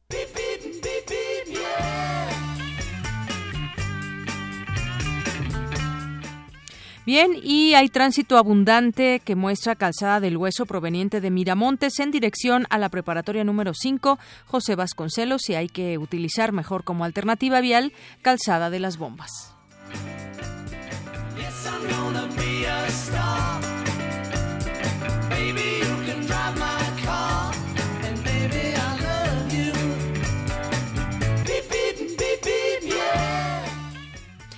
Jorge Díaz hoy también nos tiene información sobre estudiantes de la Facultad de Ingeniería de la UNAM que lograron el segundo lugar en un concurso internacional de automóviles eléctricos. Cuéntanos, Jorge, buenas tardes. Buenas tardes, Yanira. Pues estudiantes de la Facultad de Ingeniería y del Centro de Investigaciones de Diseño Industrial de la UNAM fabricaron un automóvil eléctrico que obtuvo el segundo lugar en un concurso de diversas universidades latinoamericanas de Estados Unidos y Canadá. En conferencia de prensa, Francisco Juárez Mesa, de Diseño Industrial, habló de la forma como se realizó el vehículo y las características de la unidad. Escuchemos. Como se maneja en las cuestiones de, de carreras automotrices, se genera un vehículo y se va optimizando año con año. Se han generado, antes el coche tenía partes de acero y se cambió a aluminio, ya que es más ligero, pero con eso lleva otras, otros parámetros de, a considerar. Y el valor del coche anda por 250 mil pesos, pero ya que es, como es una carrera de eficiencia, tiene que pesar lo menos posible. Entonces el, monocasco, la estructura del coche está eh, manufacturada en fibra de carbono. Es por eso el, el, costo tan caro y que hemos desarrollado esa optimización año con año para, para realmente aprovechar ese, esa inversión en, en, el patrocinio del el Instituto, el INAOE, que es el Instituto Nacional de Astrofísica de Puebla, que fue el que nos patrocinó la manufactura del vehículo. Y cabe mencionar de Yanira que el equipo conformado por 15 estudiantes acudió a la competencia que se efectuó en Detroit, en Estados Unidos, y se enfrentó a grupos de hasta 60 personas entre estudiantes, asesores, mecánicos, soldadores y ayudantes en general. Nuestros estudiantes y egresados de la UNAM hicieron un esfuerzo y se repartieron el trabajo mecánico de limpieza, ingeniería y todo lo que necesitaba el prototipo. La competencia no es de velocidad, pero sí de eficiencia, donde se analizan diversos factores de funcionamiento, sobre todo de tiempo de duración de la pila de litio utilizada en el proyecto. Escuchemos. Bueno, la competencia consta, antes de que se pueda salir a pista, de 10 pruebas de seguridad. Si no se pasan las pruebas de seguridad, no se puede entrar a, pista. Entonces, la mayoría son como cinturón de seguridad, claxon, eh, los componentes, radio de giro, el peso, diseño y visibilidad, salida de piloto para darte un ejemplo, eh, digamos, la piloto tiene que salir en menos de 10 segundos del vehículo en caso de que hubiera una emergencia. Entonces se hacen pruebas para ver si eso es posible. Entonces nosotros en el año pasado logramos, esa, es la parte más complicada de la carrera. Entonces el año pasado, por eso estamos orgullosos de este equipo, eh, logramos pasar las pruebas en el primer intento. Entonces pudimos entrar a pista muy rápido. Este automóvil eh, alcanza o cubre una distancia de 85 kilómetros aproximadamente con una sola carga y pues eh, desarrollado por la UNAM pretende que en un futuro inmediato se pueda cambiar a corriente alterna lo que permitiría mayor distancia de recorrido por una carga. Eh, por lo pronto, de Yanira, el próximo 27 de octubre, un día antes del Gran Premio Fórmula 1 de México mostrarán el vehículo al público en el Palacio de los Deportes y estará presente el piloto profesional Kimi Raikkonen. Es la información que yo te tengo por el momento. Muchas gracias, Jorge. Buenas tardes.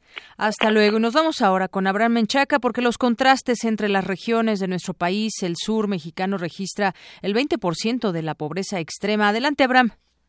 ¿Qué tal, Deyanira? Buenas tardes. El gobierno federal reconoció que en los últimos 34 años las brechas existentes entre el norte y sur del país se han incrementado en 50%, mientras en el norte y bajío solo el 4% de la población vive en pobreza extrema, 20% se encuentra en esa condición en el sur del territorio. En las entidades que limitan con Estados Unidos, 6 de cada 10 trabajadores son formales. En contraste, 80% de las personas que laboran en el sur lo hacen en la economía informal. Para el doctor Alfonso Sánchez Almanza, académico del Instituto de Investigaciones económicas del UNAM, esta situación podría propiciar una fractura entre estas regiones del país. En el marco de los modelos económicos que, ha tenido México, sobre todo el de sustitución de importaciones y su cambio al de apertura comercial y la incorporación de México al Tratado de Libre Comercio, es que observamos ese desplazamiento del desarrollo económico de México del centro hacia el norte del país, que empezó inicialmente con el modelo maquilador, eh, por el cual en la franja fronteriza varias ciudades se desarrollaron más rápido, pero después ese crecimiento económico se vino hacia el Bajío mexicano y el sur sureste se está rezagando de los promedios nacionales. Ahí es donde tenemos la mayor pobreza y marginación en Oaxaca, Guerrero, Chiapas y algunos estados de la península de Yucatán eh, quitando la parte de la Riviera Maya, que es muy turística. Entonces, eso lo que está indicando es que hay un riesgo de fractura del país entre norte, centro y sur.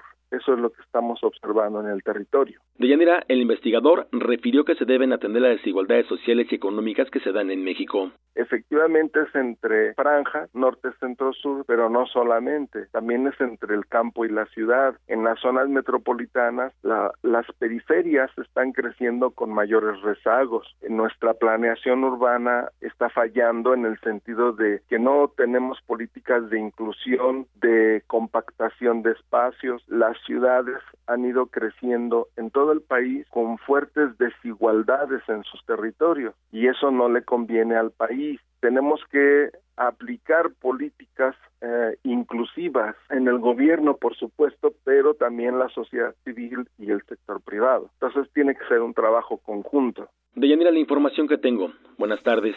Gracias, Abraham. Muy buenas tardes.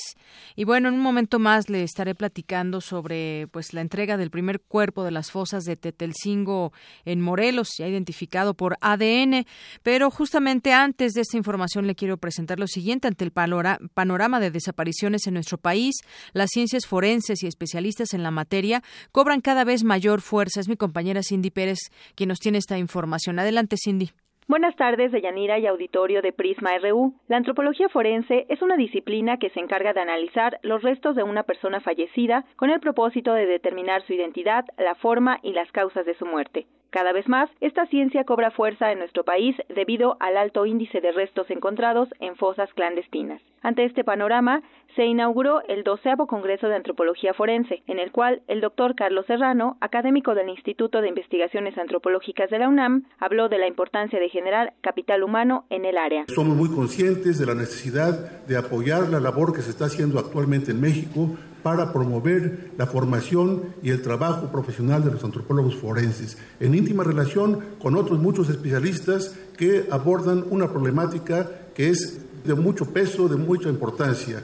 Y este Congreso naturalmente no solamente tiene el carácter académico, que es tan importante para el progreso de la ciencia, sino también una profunda eh, trascendencia social. El encuentro organizado por la Asociación Latinoamericana de Antropología Forense se celebra por primera vez en nuestro país y tiene como temática la búsqueda de desaparecidos, que en nuestro país, de acuerdo con estimaciones oficiales, suman más de 27.659 desaparecidos desde 2007 hasta el 31 de diciembre de 2015. Escuchemos las palabras de la directora de la Escuela Nacional de Antropología e Historia, Julieta Valle. Que no es precisamente algo de lo cual nos debemos sentir muy orgullosos, pero sin embargo hay una enorme aportación por parte de, esta disciplina, de esta, las ciencias afines, para lograr fines que son eh, importantes para el bienestar colectivo.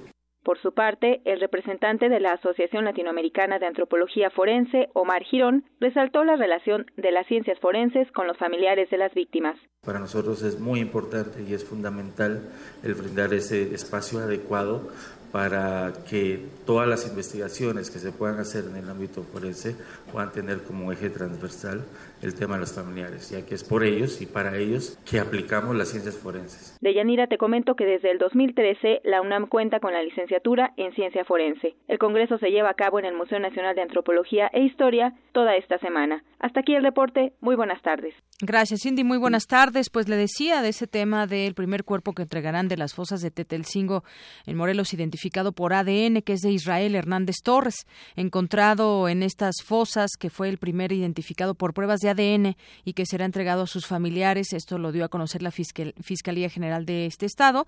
Más de cuatro años después de ser secuestrado, el cuerpo de este joven es el tercero entregado a sus deudos de eh, entre los restos de 119 personas. Antes de él fueron identificados sin necesidad de pruebas biológicas los cadáveres de una maestra del municipio de Yautepec y el de Oliver Wenceslao Navarrete, cuya exhumación fue videograbada, destapó, eh, que destapó el caso Tetelcingo. Los cadáveres encontrados y exhumados en las fosas de, de Tetelcingo carecieron de todos los registros y protocolos para el manejo e identificación de cadáveres, por lo que fueron enviados al Panteón Jardines del Recuerdo en Cuautla, donde tras haber extraído de cada uno muestras biológicas para para reconocerlos, pues ya se llevaron a este lugar. Es lo que pues sucede en este en ese tema de Tetelcingo y cómo pues eh, tiene mucha, por supuesto, vigencia este asunto de, de, las desapariciones en nuestro país, las ciencias forenses y los especialistas en la materia que cobran cada vez mayor fuerza, que ya nos comentaba nuestra compañera Cindy Pérez a través de su información. Y bueno, en otras cosas, antes de los 43 se acusó a este personaje que se anunció su detención de plagio y asesinato. Y bueno, pues me refiero a este personaje que tenía eh, a su cargo la policía. El lunes 3 de junio de 2013, Nicolás Mendoza Villa, miembro del Frente de Unidad Popular de Guerrero, logró escapar de, una, de un secuestro ordenado por el entonces alcalde de Iguala. El plagio contra él y siete personas más habría sido perpetrado el jueves. Y este personaje, Felipe Flores, que entregó a los, a los 43, se supone, hasta donde se conoce la investigación, a un grupo de Guerreros Unidos, se ocultó estos dos años en plantíos de amapola en Guerrero. Cuando anunciaba Renato Sales Heredia, el comisionado de, nacional de seguridad, su detención, pues le preguntaba por ahí un periodista que, pues cómo es posible que en dos años no se hubieran dado cuenta que estaba ahí en, en Iguala.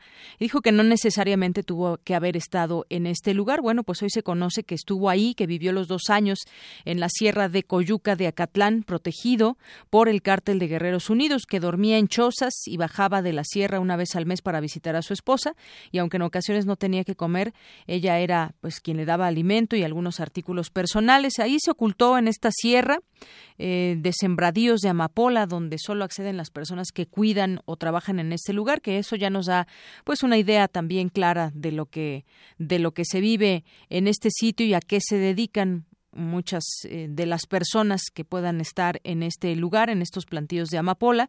Así vivió durante dos años Felipe Flores, ex jefe de la policía de Iguala Guerrero, señalado como aquel que ordenó detener a los 43 jóvenes normalistas y los entregó a sus ejecutores. Quienes lo protegían eran miembros de Guerreros Unidos, dueños de esos sembradíos y los mismos para los que trabajó mientras formó parte de las filas de la policía del municipio gobernado por el perredista José Luis Abarca. Y este grupo es a quien las señalan como los responsables de haber secuestrado, asesinado e incinerado a los jóvenes. Bueno, pues esto es parte de lo que hoy se conoce.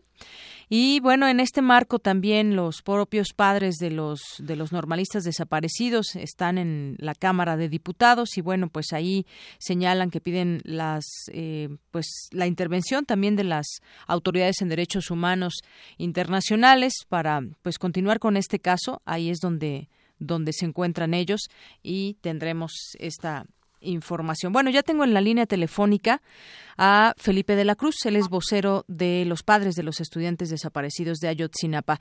Eh, señor Felipe de la Cruz, bienvenido, buenas tardes. Buenas tardes, gracias por el espacio. Gracias. Bueno, queremos comentar con usted ahora tras esta captura del jefe policíaco de Iguala, que pues se habla o, se ha dicho a través de las investigaciones que es clave en este caso de los estudiantes. ¿Qué pueden ustedes decir? ¿Tienen, confían en que esto pueda dar, eh, pues pueda dar luz en estas investigaciones para conocer el paradero de los jóvenes? Pues mira, para nosotros es bien importante, ¿no? El hecho de que lo hayan capturado pero sí existe la duda de que pudiera hablar como no ha hablado a Vargas, como no ha hablado Valladares, el Cabo Gil, todos los personajes que antes se mencionaban como importantes en este caso. Definitivamente para nosotros no nos queda más que esperar y esperar que ese señor pudiera decirnos algo que nos lleve al paradero de los jóvenes algo que los lleve al paradero de los jóvenes. Y también ustedes se encuentran o están en el en la Cámara de Diputados. Cuéntenos qué están haciendo ahí. Van a hacer un pues un eh, se van a quedar ahí por cuánto tiempo qué es lo que están pidiendo sí mire bueno hoy es forma parte de la actividad global para el día 26 porque sabemos que hay una comisión en la Cámara de Diputados del caso de Ayotzinapa pero también sabemos que los partidos que tienen mayoría han bloqueado a esta comisión, han reducido todas las posibilidades de que pudieran trabajar y la exigencia hoy de los padres de familia es de que tengan que recibir, ser recibidos en el Pleno y escuchar la demanda que para nosotros a más de dos años pues no ha habido respuesta y los diputados tampoco hemos sabido del avance que tenga esta comisión. La comisión de la, de la Junta de Coordinación Política. Sí, del caso Ayotzinapa. Del caso Ayotzinapa. Entonces, ahí se quedarán tiempo indefinido y piden también la intervención de, de derechos humanos o a quién quieren ustedes que pueda estar haciéndoles acompañamiento en este, en este trabajo. Bueno, como en todo, ¿no? Las actividades de los padres de familia se han hecho de manera pacífica, pero no es además que la, los derechos humanos estén presentes, vigilantes de lo que pueda suceder, porque hemos vivido la represión también por parte de los cuerpos policíacos. Entonces hoy, pues lo único que pedimos nosotros es ser recibidos por el Pleno para que escuche nuestra demanda. Bueno, pues seguiremos atentos a este tema. Queríamos conocer su opinión acerca de esta detención. Entonces, ustedes confían en que pueda dar, eh, pues, algunas pistas donde, donde puedan estar los estudiantes y en este sentido es una captura importante. Esperamos, no confiamos, esperamos que, que pudiera hablar algo que nos llevase ya a la verdad y que podamos saber para de los jóvenes. Muy bien. Bueno, pues eh, Felipe de la Cruz, vocero de los padres de los estudiantes desaparecidos, muchas gracias. Gracias a ustedes. Hasta luego. Hasta luego. Buenas tardes. Bien, pues aquí está este tema y lo que están pidiendo allá directamente en la Cámara de Diputados en este momento.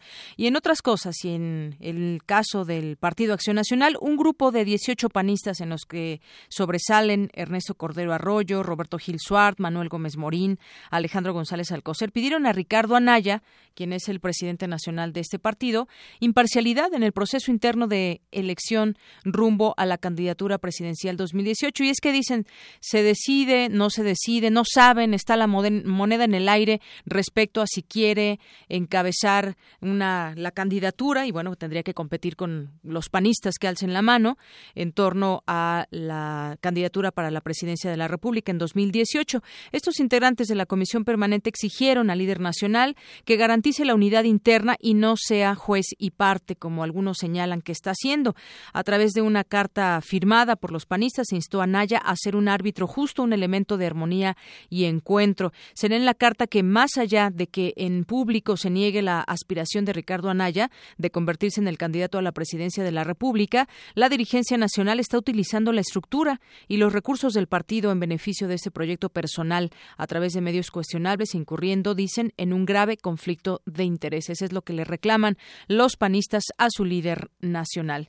Y bueno, también hoy se publica una nota respecto a lo que sucede en la Suprema Corte de Justicia de la Nación, que analiza una sentencia sobre el derecho de réplica en medios de comunicación que pondría en riesgo la libertad de expresión, según lo muestra un proyecto de sentencia en poder de este medio del que les leo esta nota, que es el Universal, y dice que a petición del PRD y Morena, la Suprema Corte prevé votar el fallo con el que, de ser aprobado, cualquiera que se sienta agraviado por información difundida en medios podría demandar judicialmente a sus autores. El fallo podrá ser aprobado si al menos ocho de los once ministros se pronuncian a favor. El proyecto de sentencia es realizado por el ministro Alberto Pérez Dayán y será puesto a consideración del resto de los integrantes de la Corte el próximo 7 de noviembre, cuando deberán resolverse las acciones de inconstitucionalidad promovidas por los dos partidos políticos contra la ley sobre el derecho de réplica. Así que pues seguiremos atentos también con respecto a este tema.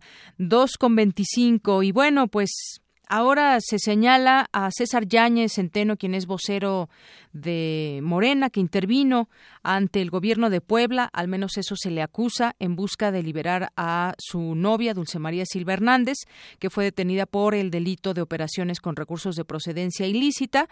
El secretario de Comunicación, Prensa y Propaganda del Comité Ejecutivo Nacional de Morena eh, dice la información que se ha podido conocer que habría negociado con los equipos del secretario general de Gobierno y del fiscal general de Puebla, Diodoro Carrasco y Víctor Carranca, respectivamente, en un intento de liberar a su novia, quien es señalada de aportar recursos de procedencia ilícita por 30 millones de pesos a una empresa presuntamente fraudulenta. Él ya se le ha buscado, niega esta información y dijo que pues no había tráfico de influencias en este en este asunto, donde dijo del otro lado de algún lado, pues está generando un ambiente en el que se pretende dejar a esta persona en la cárcel y no poder eh, seguir siendo eh, investigada o que continúe todo este caso fuera de la cárcel.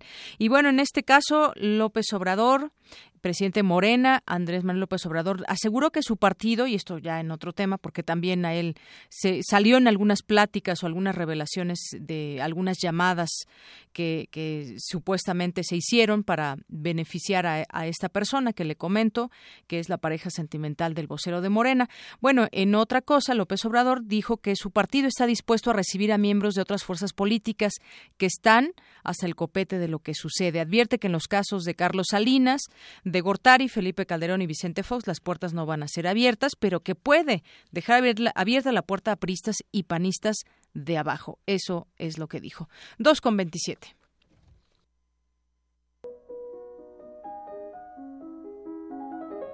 Cartografía RU con Otto Cázares.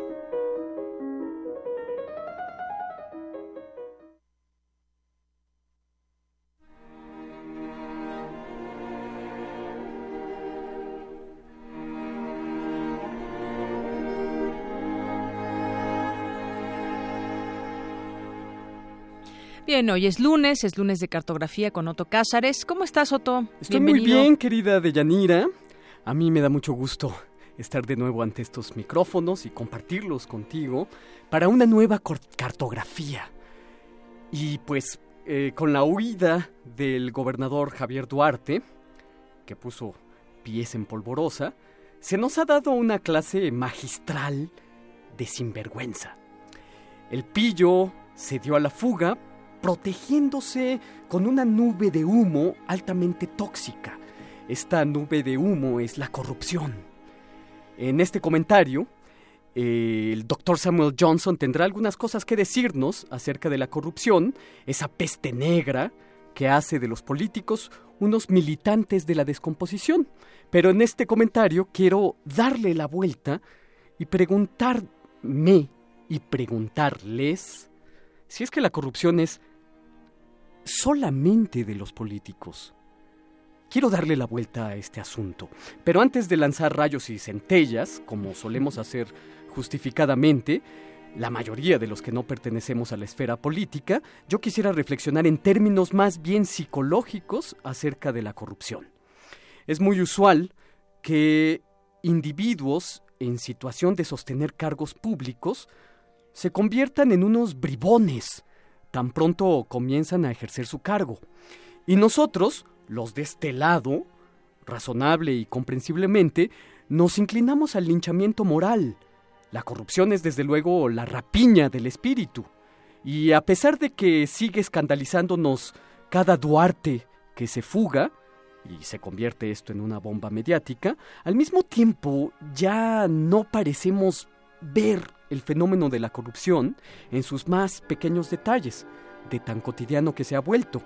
Ayer, por ejemplo, el escritor Javier Cercas escribió en El País lo siguiente acerca de los corruptos. Él dice, los corruptos no son alienígenas, ni son seres remotos, son un espejo hiperbólico y monstruoso de lo que nosotros somos.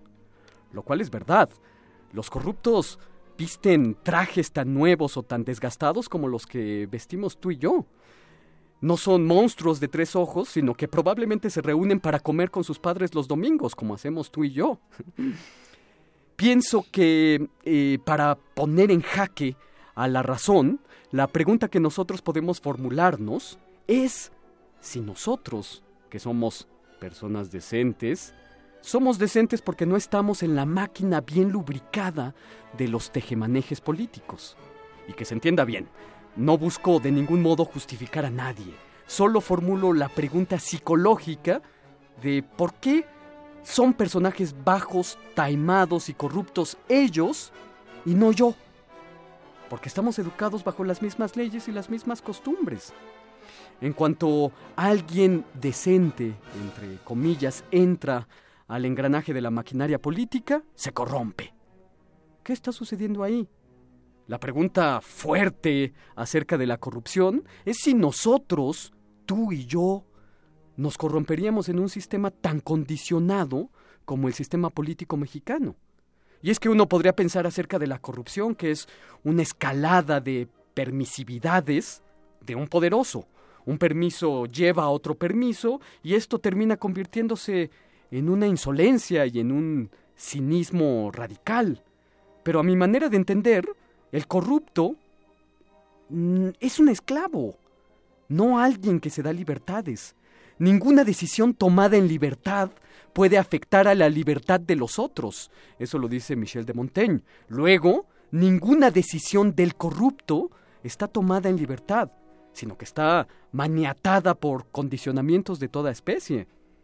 Del mismo modo en que las nuevas formas de medir la pobreza, que empiezan con otros parámetros, pueden hacerle decir al secretario de Hacienda con gran estulticia y con gran maldad que la pobreza extrema en México no existe, de ese mismo modo, una nueva medida de salud mental lleva a la corrupción a un estado de normalidad.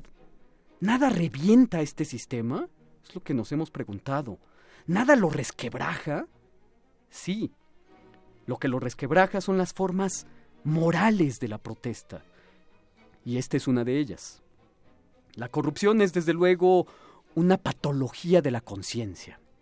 Los corruptos amparados por el engranaje político, son personas que no zozobran por su conciencia. Seres sin autoconciencia. Y sin autoconciencia no puede haber responsabilidad. Eso lo dice Enrique Dussel, el gran filósofo. Personas que no zozobran por su conciencia. ¿Y qué es la conciencia? Bueno, pues yo podría decirlo en términos de filosofía idealista. La conciencia es el yo que actúa bajo sus propias leyes. Actuar y contemplar ese actuar. El inconsciente es precisamente el que no contempla su actuar, es un escindido, por lo tanto. Es la mitad de un sujeto. Un corrupto necesita no contemplarse, necesita el, autoengaño. Pero volvemos al punto, ¿quién de nosotros no se autoengaña? Michel de Montaigne decía, la fuerza de la conciencia es tal que nos hace traicionarnos, acusarnos y combatirnos a nosotros mismos. La conciencia es eso que nos descubre a pesar nuestro. Y Michel de Montaigne habla acerca de casos en los que alguien ha robado y el robo es tan insoportable que el individuo termina llevando a la luz lo que latiga su alma.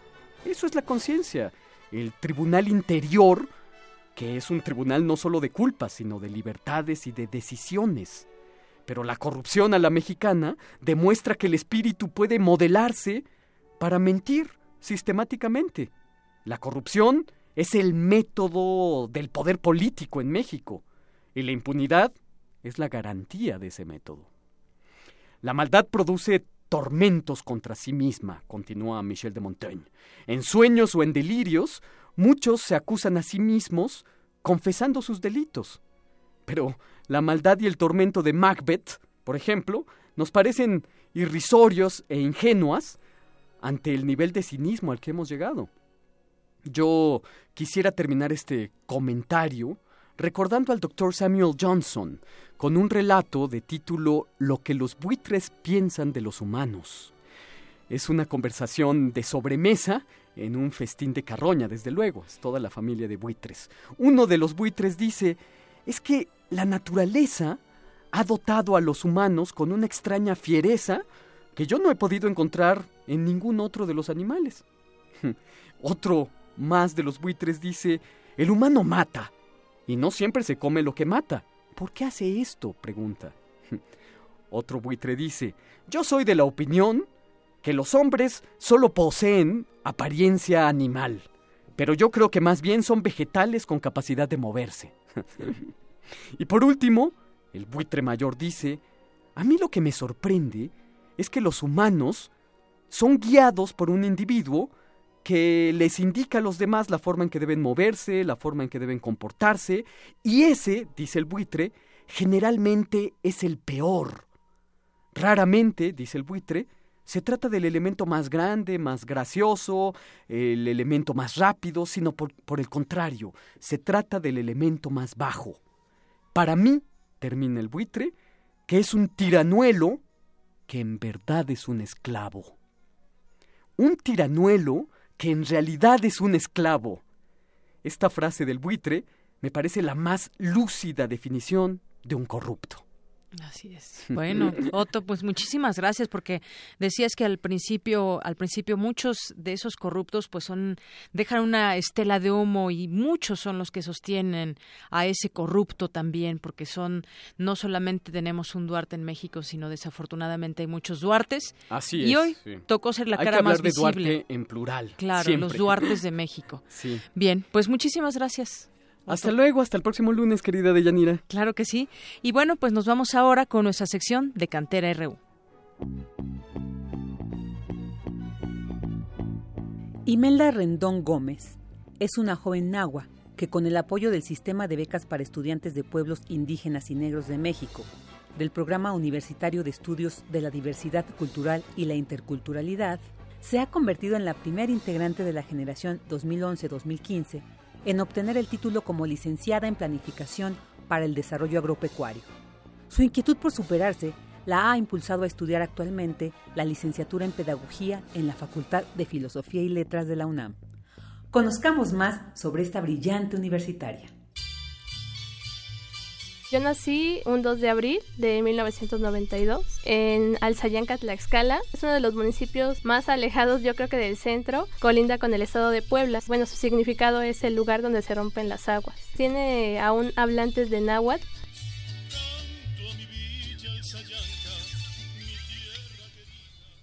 De ahí hice mi tema de tesis porque pues hay una grave problemática acerca de la deforestación con los bosques. Desde allí surge el tema de tesis de el uso de los recursos forestales no maderables, una alternativa sustentable para los bosques de Tlaxcala.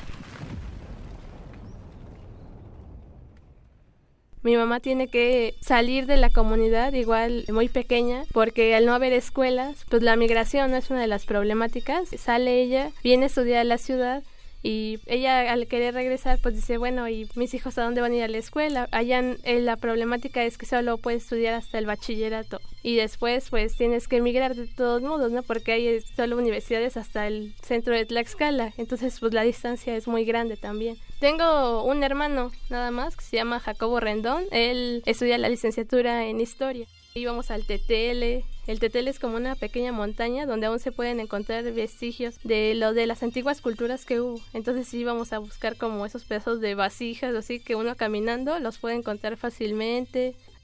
En mi caso ha sido como un cambio, ¿no? Porque muchos decían que por ser mujer iba a haber problemáticas al momento de enfrentarte con los campesinos. Y al momento de yo ir a hablar con ellos, de estar en contacto, pues veo que no, no sé, esta discriminación, ¿no? Como que te aceptan y dicen, no, qué bueno que, que te preocupas por este tema tan importante porque a nosotros sí nos importan nuestros bosques, es como nuestra farmacia, nosotros nos curamos con ellos. Entonces aquí es donde surge como toda esta temática mm, tan importante y tan relevante, ¿no? No solo es un bosque, es una cosmovisión de una comunidad que va a impactar completamente una forma de vida en esas personas. Muchos cuando no se quedan en su primer examen de selección, pues sí es muy triste. Bueno, yo sí fue muy triste cuando no me quedé. Yo me quedé hasta la segunda vez que hice el examen. Yo estudiaba en un CITEM, en ese CITEM Ecatepec 2, ahí estudié técnico en trabajo social. Y no, pues yo veo el plan de estudios de planificación, veo que es una carrera interdisciplinaria, eh, muy ligado a lo social. Hago mi examen, eh, me quedo, ingresé a FES Aragón, ahí es donde está la licenciatura. Normalmente ahorita pues convivo con mis compañeros egresados, a veces me gusta andar en bici, voy a los parques, eh, me gusta ir a la cineteca, Ahorita tengo tiempo libre y no, porque como estoy igual cursando la licenciatura en pedagogía, pues igual que voy a la biblioteca que sacar otros libros.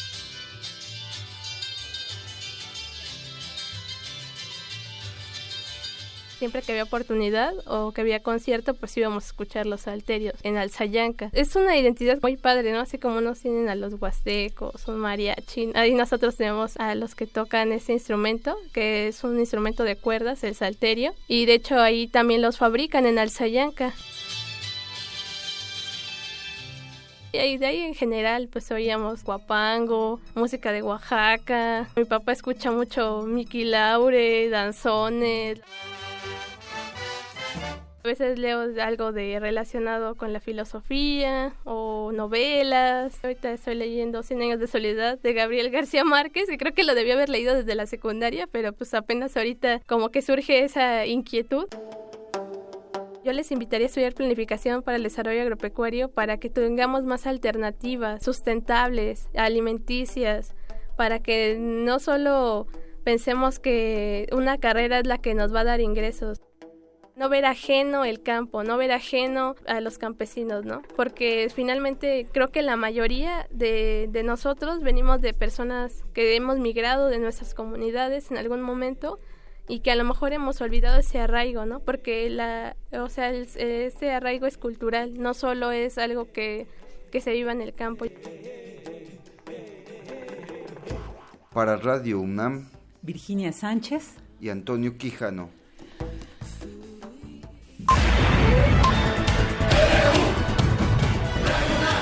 Prisma RU. Con Deyanira Morán. Me da mucho gusto recibir hoy lunes 24 de octubre del año 2016 a Hugo Huitrón porque nos va a informar qué trae la Gaceta UNAM el día de hoy. Bienvenido Hugo, adelante. Hola, ¿qué tal? Buenas tardes, Deyanira. Pues mira, en la portada tenemos un copete y un muro. Ello refiere a que alumnos y estudiantes distinguidos por prestigiadas instituciones de Estados Unidos se manifiestan en redes sociales y responden a las declaraciones que sobre México y sus connacionales ha hecho el candidato republicano de ese país. Y es un copete rubio el que vemos. En academia tenemos que la Facultad de, Estudios Superiores de Iztacala, con el apoyo de CONACYT, oficializó la puesta en marcha del Laboratorio Nacional en Salud, Diagnóstico Molecular y Efecto Ambiental en Enfermedades Crónico-Degenerativas, entre ellas ataca diversos tipos de cáncer, diabetes y síndrome metabólico. Ahí se ofrecen servicios de investigación técnicos y de análisis para académicos e investigadores de la UNAM, no nada más a ellos, sino de otras universidades, incluso del sector salud público y privado.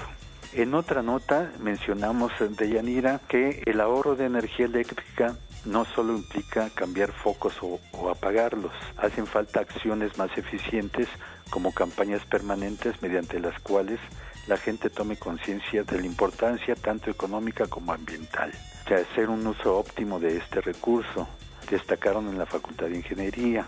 Además de Yanira, en comunidad informamos que por un novedoso estudio llamado Las virtudes, emociones e imaginación en el razonamiento jurídico, Amalia Amaya Navarro del Instituto de Investigaciones Filosóficas obtuvo la beca Newton Mobility Grant de la Royal Society de Londres, una de las sociedades científicas más antiguas del mundo. También eh, publicamos el reconocimiento, los galardones más importantes que entrega cada año la UNAM y es la lista de los ganadores del Premio Universidad Nacional y del reconocimiento Distinción Nacional para Jóvenes Académicos. Muy bien. Y para terminar, de Yanira, en cultura damos cuenta de Lamentada de la Llorona.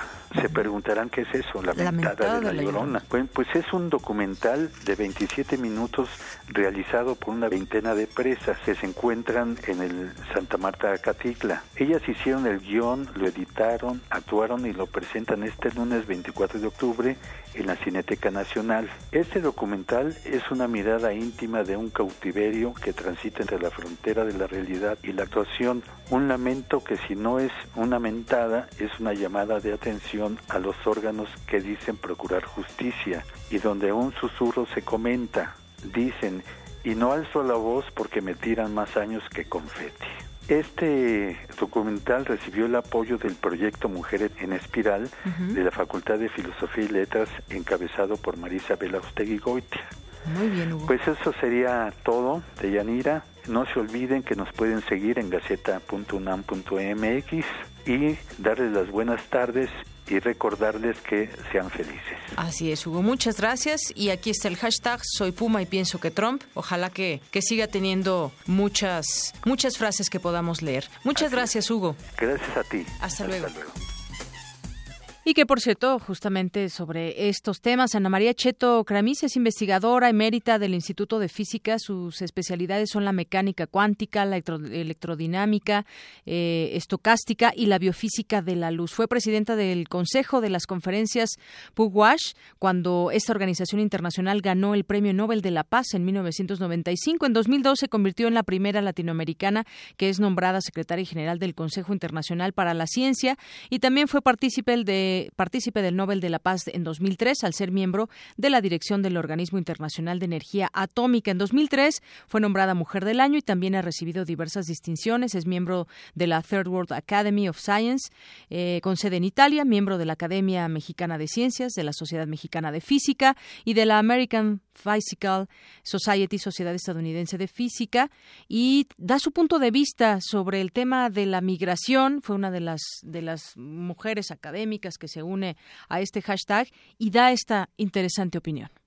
Para hablar contra los migrantes, pues hay que tener, yo creo que, una ceguera, eh, porque significa no darse cuenta de lo que ha significado la migración para Estados Unidos.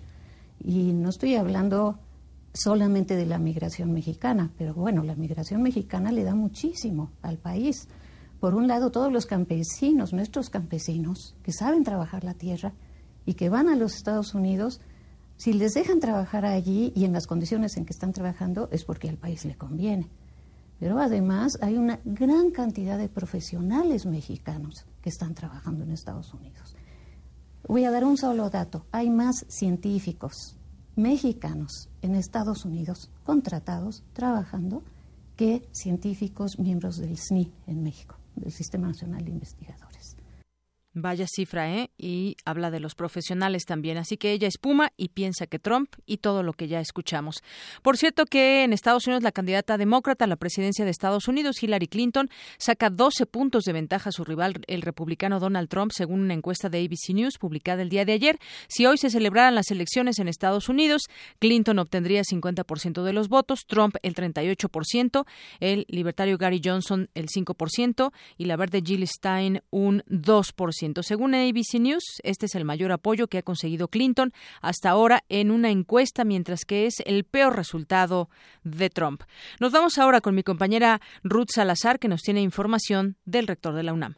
Deyanira, buenas tardes. Esta es la información. El gobierno capitalino entregó la distinción Mérito Médico 2016 Ciudad de México a Enrique Graue, rector de la UNAM. Graue es médico cirujano, especialista en trasplantes de córnea, presidente del patronato del Instituto de Oftalmología Fundación de Asistencia Privada Conde de Valenciana y también es director de la Facultad de Medicina de la UNAM. El rector Graue señaló que la medicina le ha dado el privilegio de servir y entre sus mayores satisfacciones está el haber desarrollado, junto a otros oftalmólogos, sistemas de atención a pacientes de bajos recursos. Ser rector es el trabajo más interesante, intenso y satisfactorio que uno puede imaginar. Pero aún así, es solo un grado por arriba del hecho de ver a un paciente sonreír, de poder aliviar y consolar o de tener la satisfacción de haber hecho el bien. En la ceremonia estuvieron presentes los exrectores de la UNAM, el secretario de Salud Federal José Narro Robles y el presidente del Consejo Directivo del Instituto Aspen de México, Juan Ramón de la Fuente, así como el secretario de Salud de la Ciudad de México, Armando Agüet Ortega, entre otras personalidades. Hasta aquí el reporte de Yanira. Buenas tardes. Gracias, Ruth. Buenas tardes. Y este lunes dio inicio el cuarto curso de investigación Docencia para Promotores Autosostenible, donde se abordan temáticas desde la perspectiva de las redes sociales. Cuéntanos, Vicky Sánchez. Buenas tardes. Hola, buenas tardes, Yanira y auditorio de Prisma RU. Este lunes inició en el Instituto de Investigaciones Sociales de la UNAM el cuarto curso de investigación y docencia para promotores del desarrollo autosostenible de una comunidad o red de comunidades que desde 2013 coordina el doctor Pablo González Casanova, ex rector de esta casa de estudios. Dividido en cuatro sesiones que concluirán el próximo viernes, el curso abordará el desarrollo autosostenible desde diversas perspectivas enmarcadas en redes.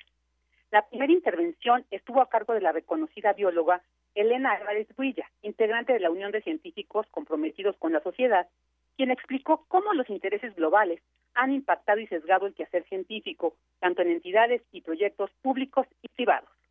Esto se traduce en la reducción de la diversidad de los enfoques y las preguntas del quehacer científico, en la aceleración de la gestación del conocimiento aplicable, en la promoción mercadotécnica de tecnologías obsoletas, insuficientes, riesgosas y muchas veces peligrosas, en la preeminencia de objetivos de producción más que en la curiosidad durante la praxis científica, en la erosión del comunalismo a favor de la privatización del conocimiento mediante títulos de propiedad o patentes, así como en la desestimación estratégica de la complejidad ya innegable de los sistemas implicados, por ejemplo, salud, agricultura o el que nos ocupa hoy en día, que tiene mucho que ver tanto con agricultura como con salud, que es el manejo sostenible y sustentable del medio ambiente, evitando, por tanto, el principio de precaución.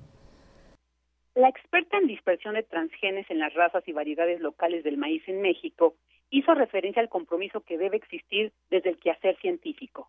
En suma, creemos que los investigadores, profesores y estudiantes dedicados al quehacer científico y tecnológico tenemos un poder desde el saber que debemos ejercer con suma responsabilidad para contribuir a la utilización social creativa y libertaria del conocimiento y así revertir aquellas tendencias destructivas sobre el ambiente y la sociedad que la modernidad está generando. Se trata de un compromiso para fomentar una práctica científica más transparente, independiente, descolonizadora y autocrítica fundada en una ética rigurosa, social y ambiental.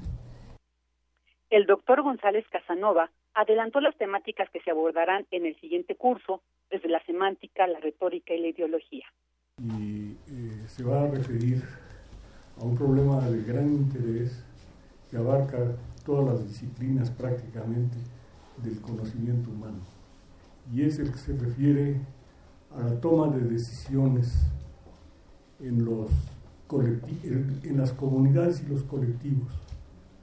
Eh, toma de decisiones que vamos a estudiar eh, pues desde el punto de vista retórico, desde el punto de vista de la semántica, desde el punto de vista del discurso público, del discurso eh, implícito y secreto a veces, del discurso eh, ideológico que trata de justificar lo que hace y de la capacidad de comunicarse y de relacionar lo que se dice con lo que se hace.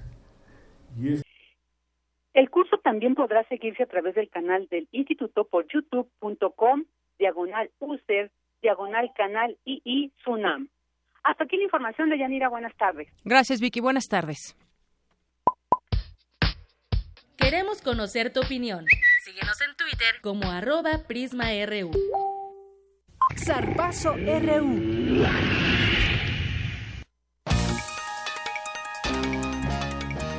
Eric, adelante, muy buenas tardes. Gracias, Deyanira. Nos vamos con información para los amantes de la velocidad, pues este fin de semana se corrió el Gran Premio de Estados Unidos, donde el inglés Lewis Hamilton se llevó el primer puesto. El piloto de Mercedes acercó a su coequipero, el alemán Nico Rosberg, en la lucha por el campeonato de pilotos. Hamilton tiene 305 unidades, mientras que Rosberg cuenta con 331 puntos. En tercera posición llegó el australiano Daniel Ricciardo de la escudería Red Bull, quien también es tercer lugar del campeonato de conductores con 227 unidades. Por su parte, el mexicano Sergio Checo Pérez de Force India terminó en el octavo lugar de la carrera y llegó a 84 puntos para ubicarse en el séptimo puesto de la competencia. En tanto, Esteban Gutiérrez de la escudería Haas no concluyó la carrera y quedó fuera en la vuelta 16 por un problema en los frenos de su automóvil. El próximo Gran Premio de la Fórmula 1 es de México, el cual se llevará a cabo el próximo domingo 30 de octubre en el Autódromo de los Hermanos Rodríguez. En información de béisbol quedó lista la Serie Mundial en la que los indios de Cleveland y los Cachorros de Chicago disputarán el título de las grandes ligas.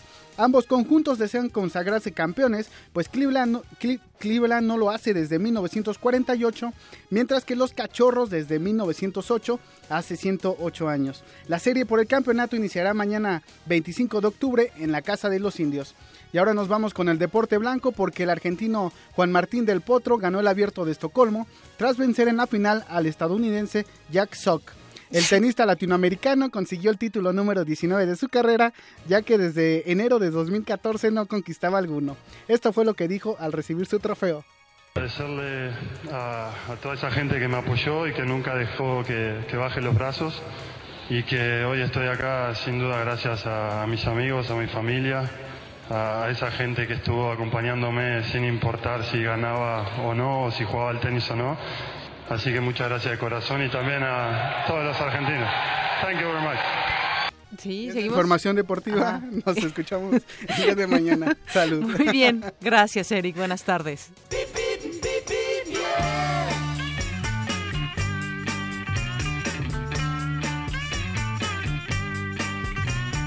Nos enlazamos a la FESA Catlán con Ofelia Castro que nos tiene información cómo anda el tráfico por aquella zona. Ofe, te saludo con mucho gusto. Buenas tardes. Hola, buenas tardes. Eh, Minerva, Minerva Martínez Moctezuma. Bueno, le mandamos muchos saludos a Ofe Castro a través de ti, Minerva. Cómo no, de tu parte, muchas gracias. Cuéntanos, Minerva. Bueno, les comento que en la facultad tenemos una muy buena circulación vial. Por ejemplo, en periférico norte del metro Toreo a la FESA Catlán, la circulación es fluida hasta la avenida Primero de Mayo, donde encontrarán asentamiento vehicular debido al ascenso y descenso de pasaje. Avenidas Alcanfores y San Juan Totoltepec también muestran circulación aceptable. Con tiempo deben venir quienes circulan de San Bartolo hacia la FES, pues los cambios de semáforos son muy cortos mientras que la avenida López Mateos también presenta una buena circulación para quienes vienen a esta casa de estudios desde Tlanepantla o Atizapán de Zaragoza. A los radioescuchas, por otra parte, los invitamos a las diversas actividades académicas, culturales y deportivas que se realizan en la FESA Catlán. Los esperamos este 27 de octubre en nuestro Festival de Día de Muertos, a partir de las 13 horas, con diversas actividades culturales y nuestro ya tradicional concurso de ofrendas mientras que en la Academia Catlán es sede del onceavo seminario de la importancia de la investigación científica en las ciencias jurídicas los días 25, 26 y 27 de octubre. Si quieren más información de estas y otras actividades, pueden consultar nuestra página www.acatlan.unam.mx o nuestras redes sociales. Muchísimas gracias y hasta la próxima. Gracias, Minerva. Hasta la próxima. Y en otro punto, les comento que hallarán buen avance en Avenida Prolongación División del Norte de Avenida San Lorenzo y para quien se dirige hacia el plantel Gavino Barreda. Por otra parte, carga en el cruce con semáforos en inmediaciones al plantel Miguel Schultz en anillo periférico. Estoy en la Prepa 8 de Avenida Santa Lucía hacia la calzada de las Águilas. Y buen desplazamiento en Avenida Insurgentes de Avenida Copilco hacia Mario de la Cueva para quien su destino es la Facultad de Ciencias.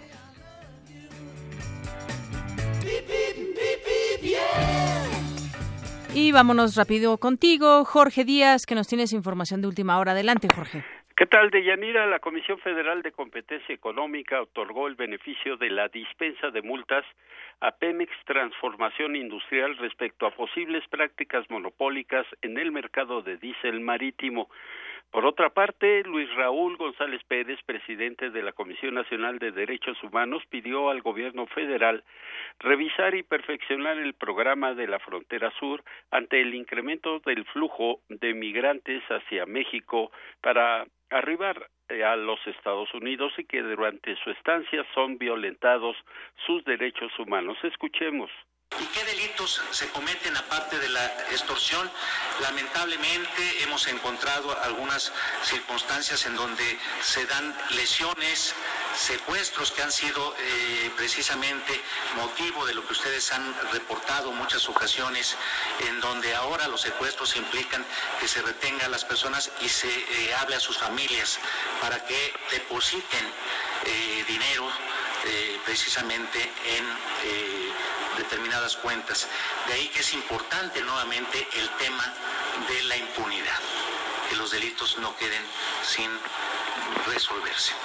Y por último, de Yanira, este lunes se llevó a cabo un enfrentamiento entre integrantes de la Unión de Pueblos y Organizaciones del Estado de Guerrero y el Frente Unido para la Seguridad y el Desarrollo del Estado, y que dejó como saldo dos muertos, cinco heridos, en el municipio de El Ocotito, allá en el estado de Guerrero. Lo que yo tengo. Muchas gracias, Jorge. Muy buenas tardes. Hasta luego. Y con eso hemos llegado al final de Prisma RU por el día de hoy. Lo espero mañana en punto de la una.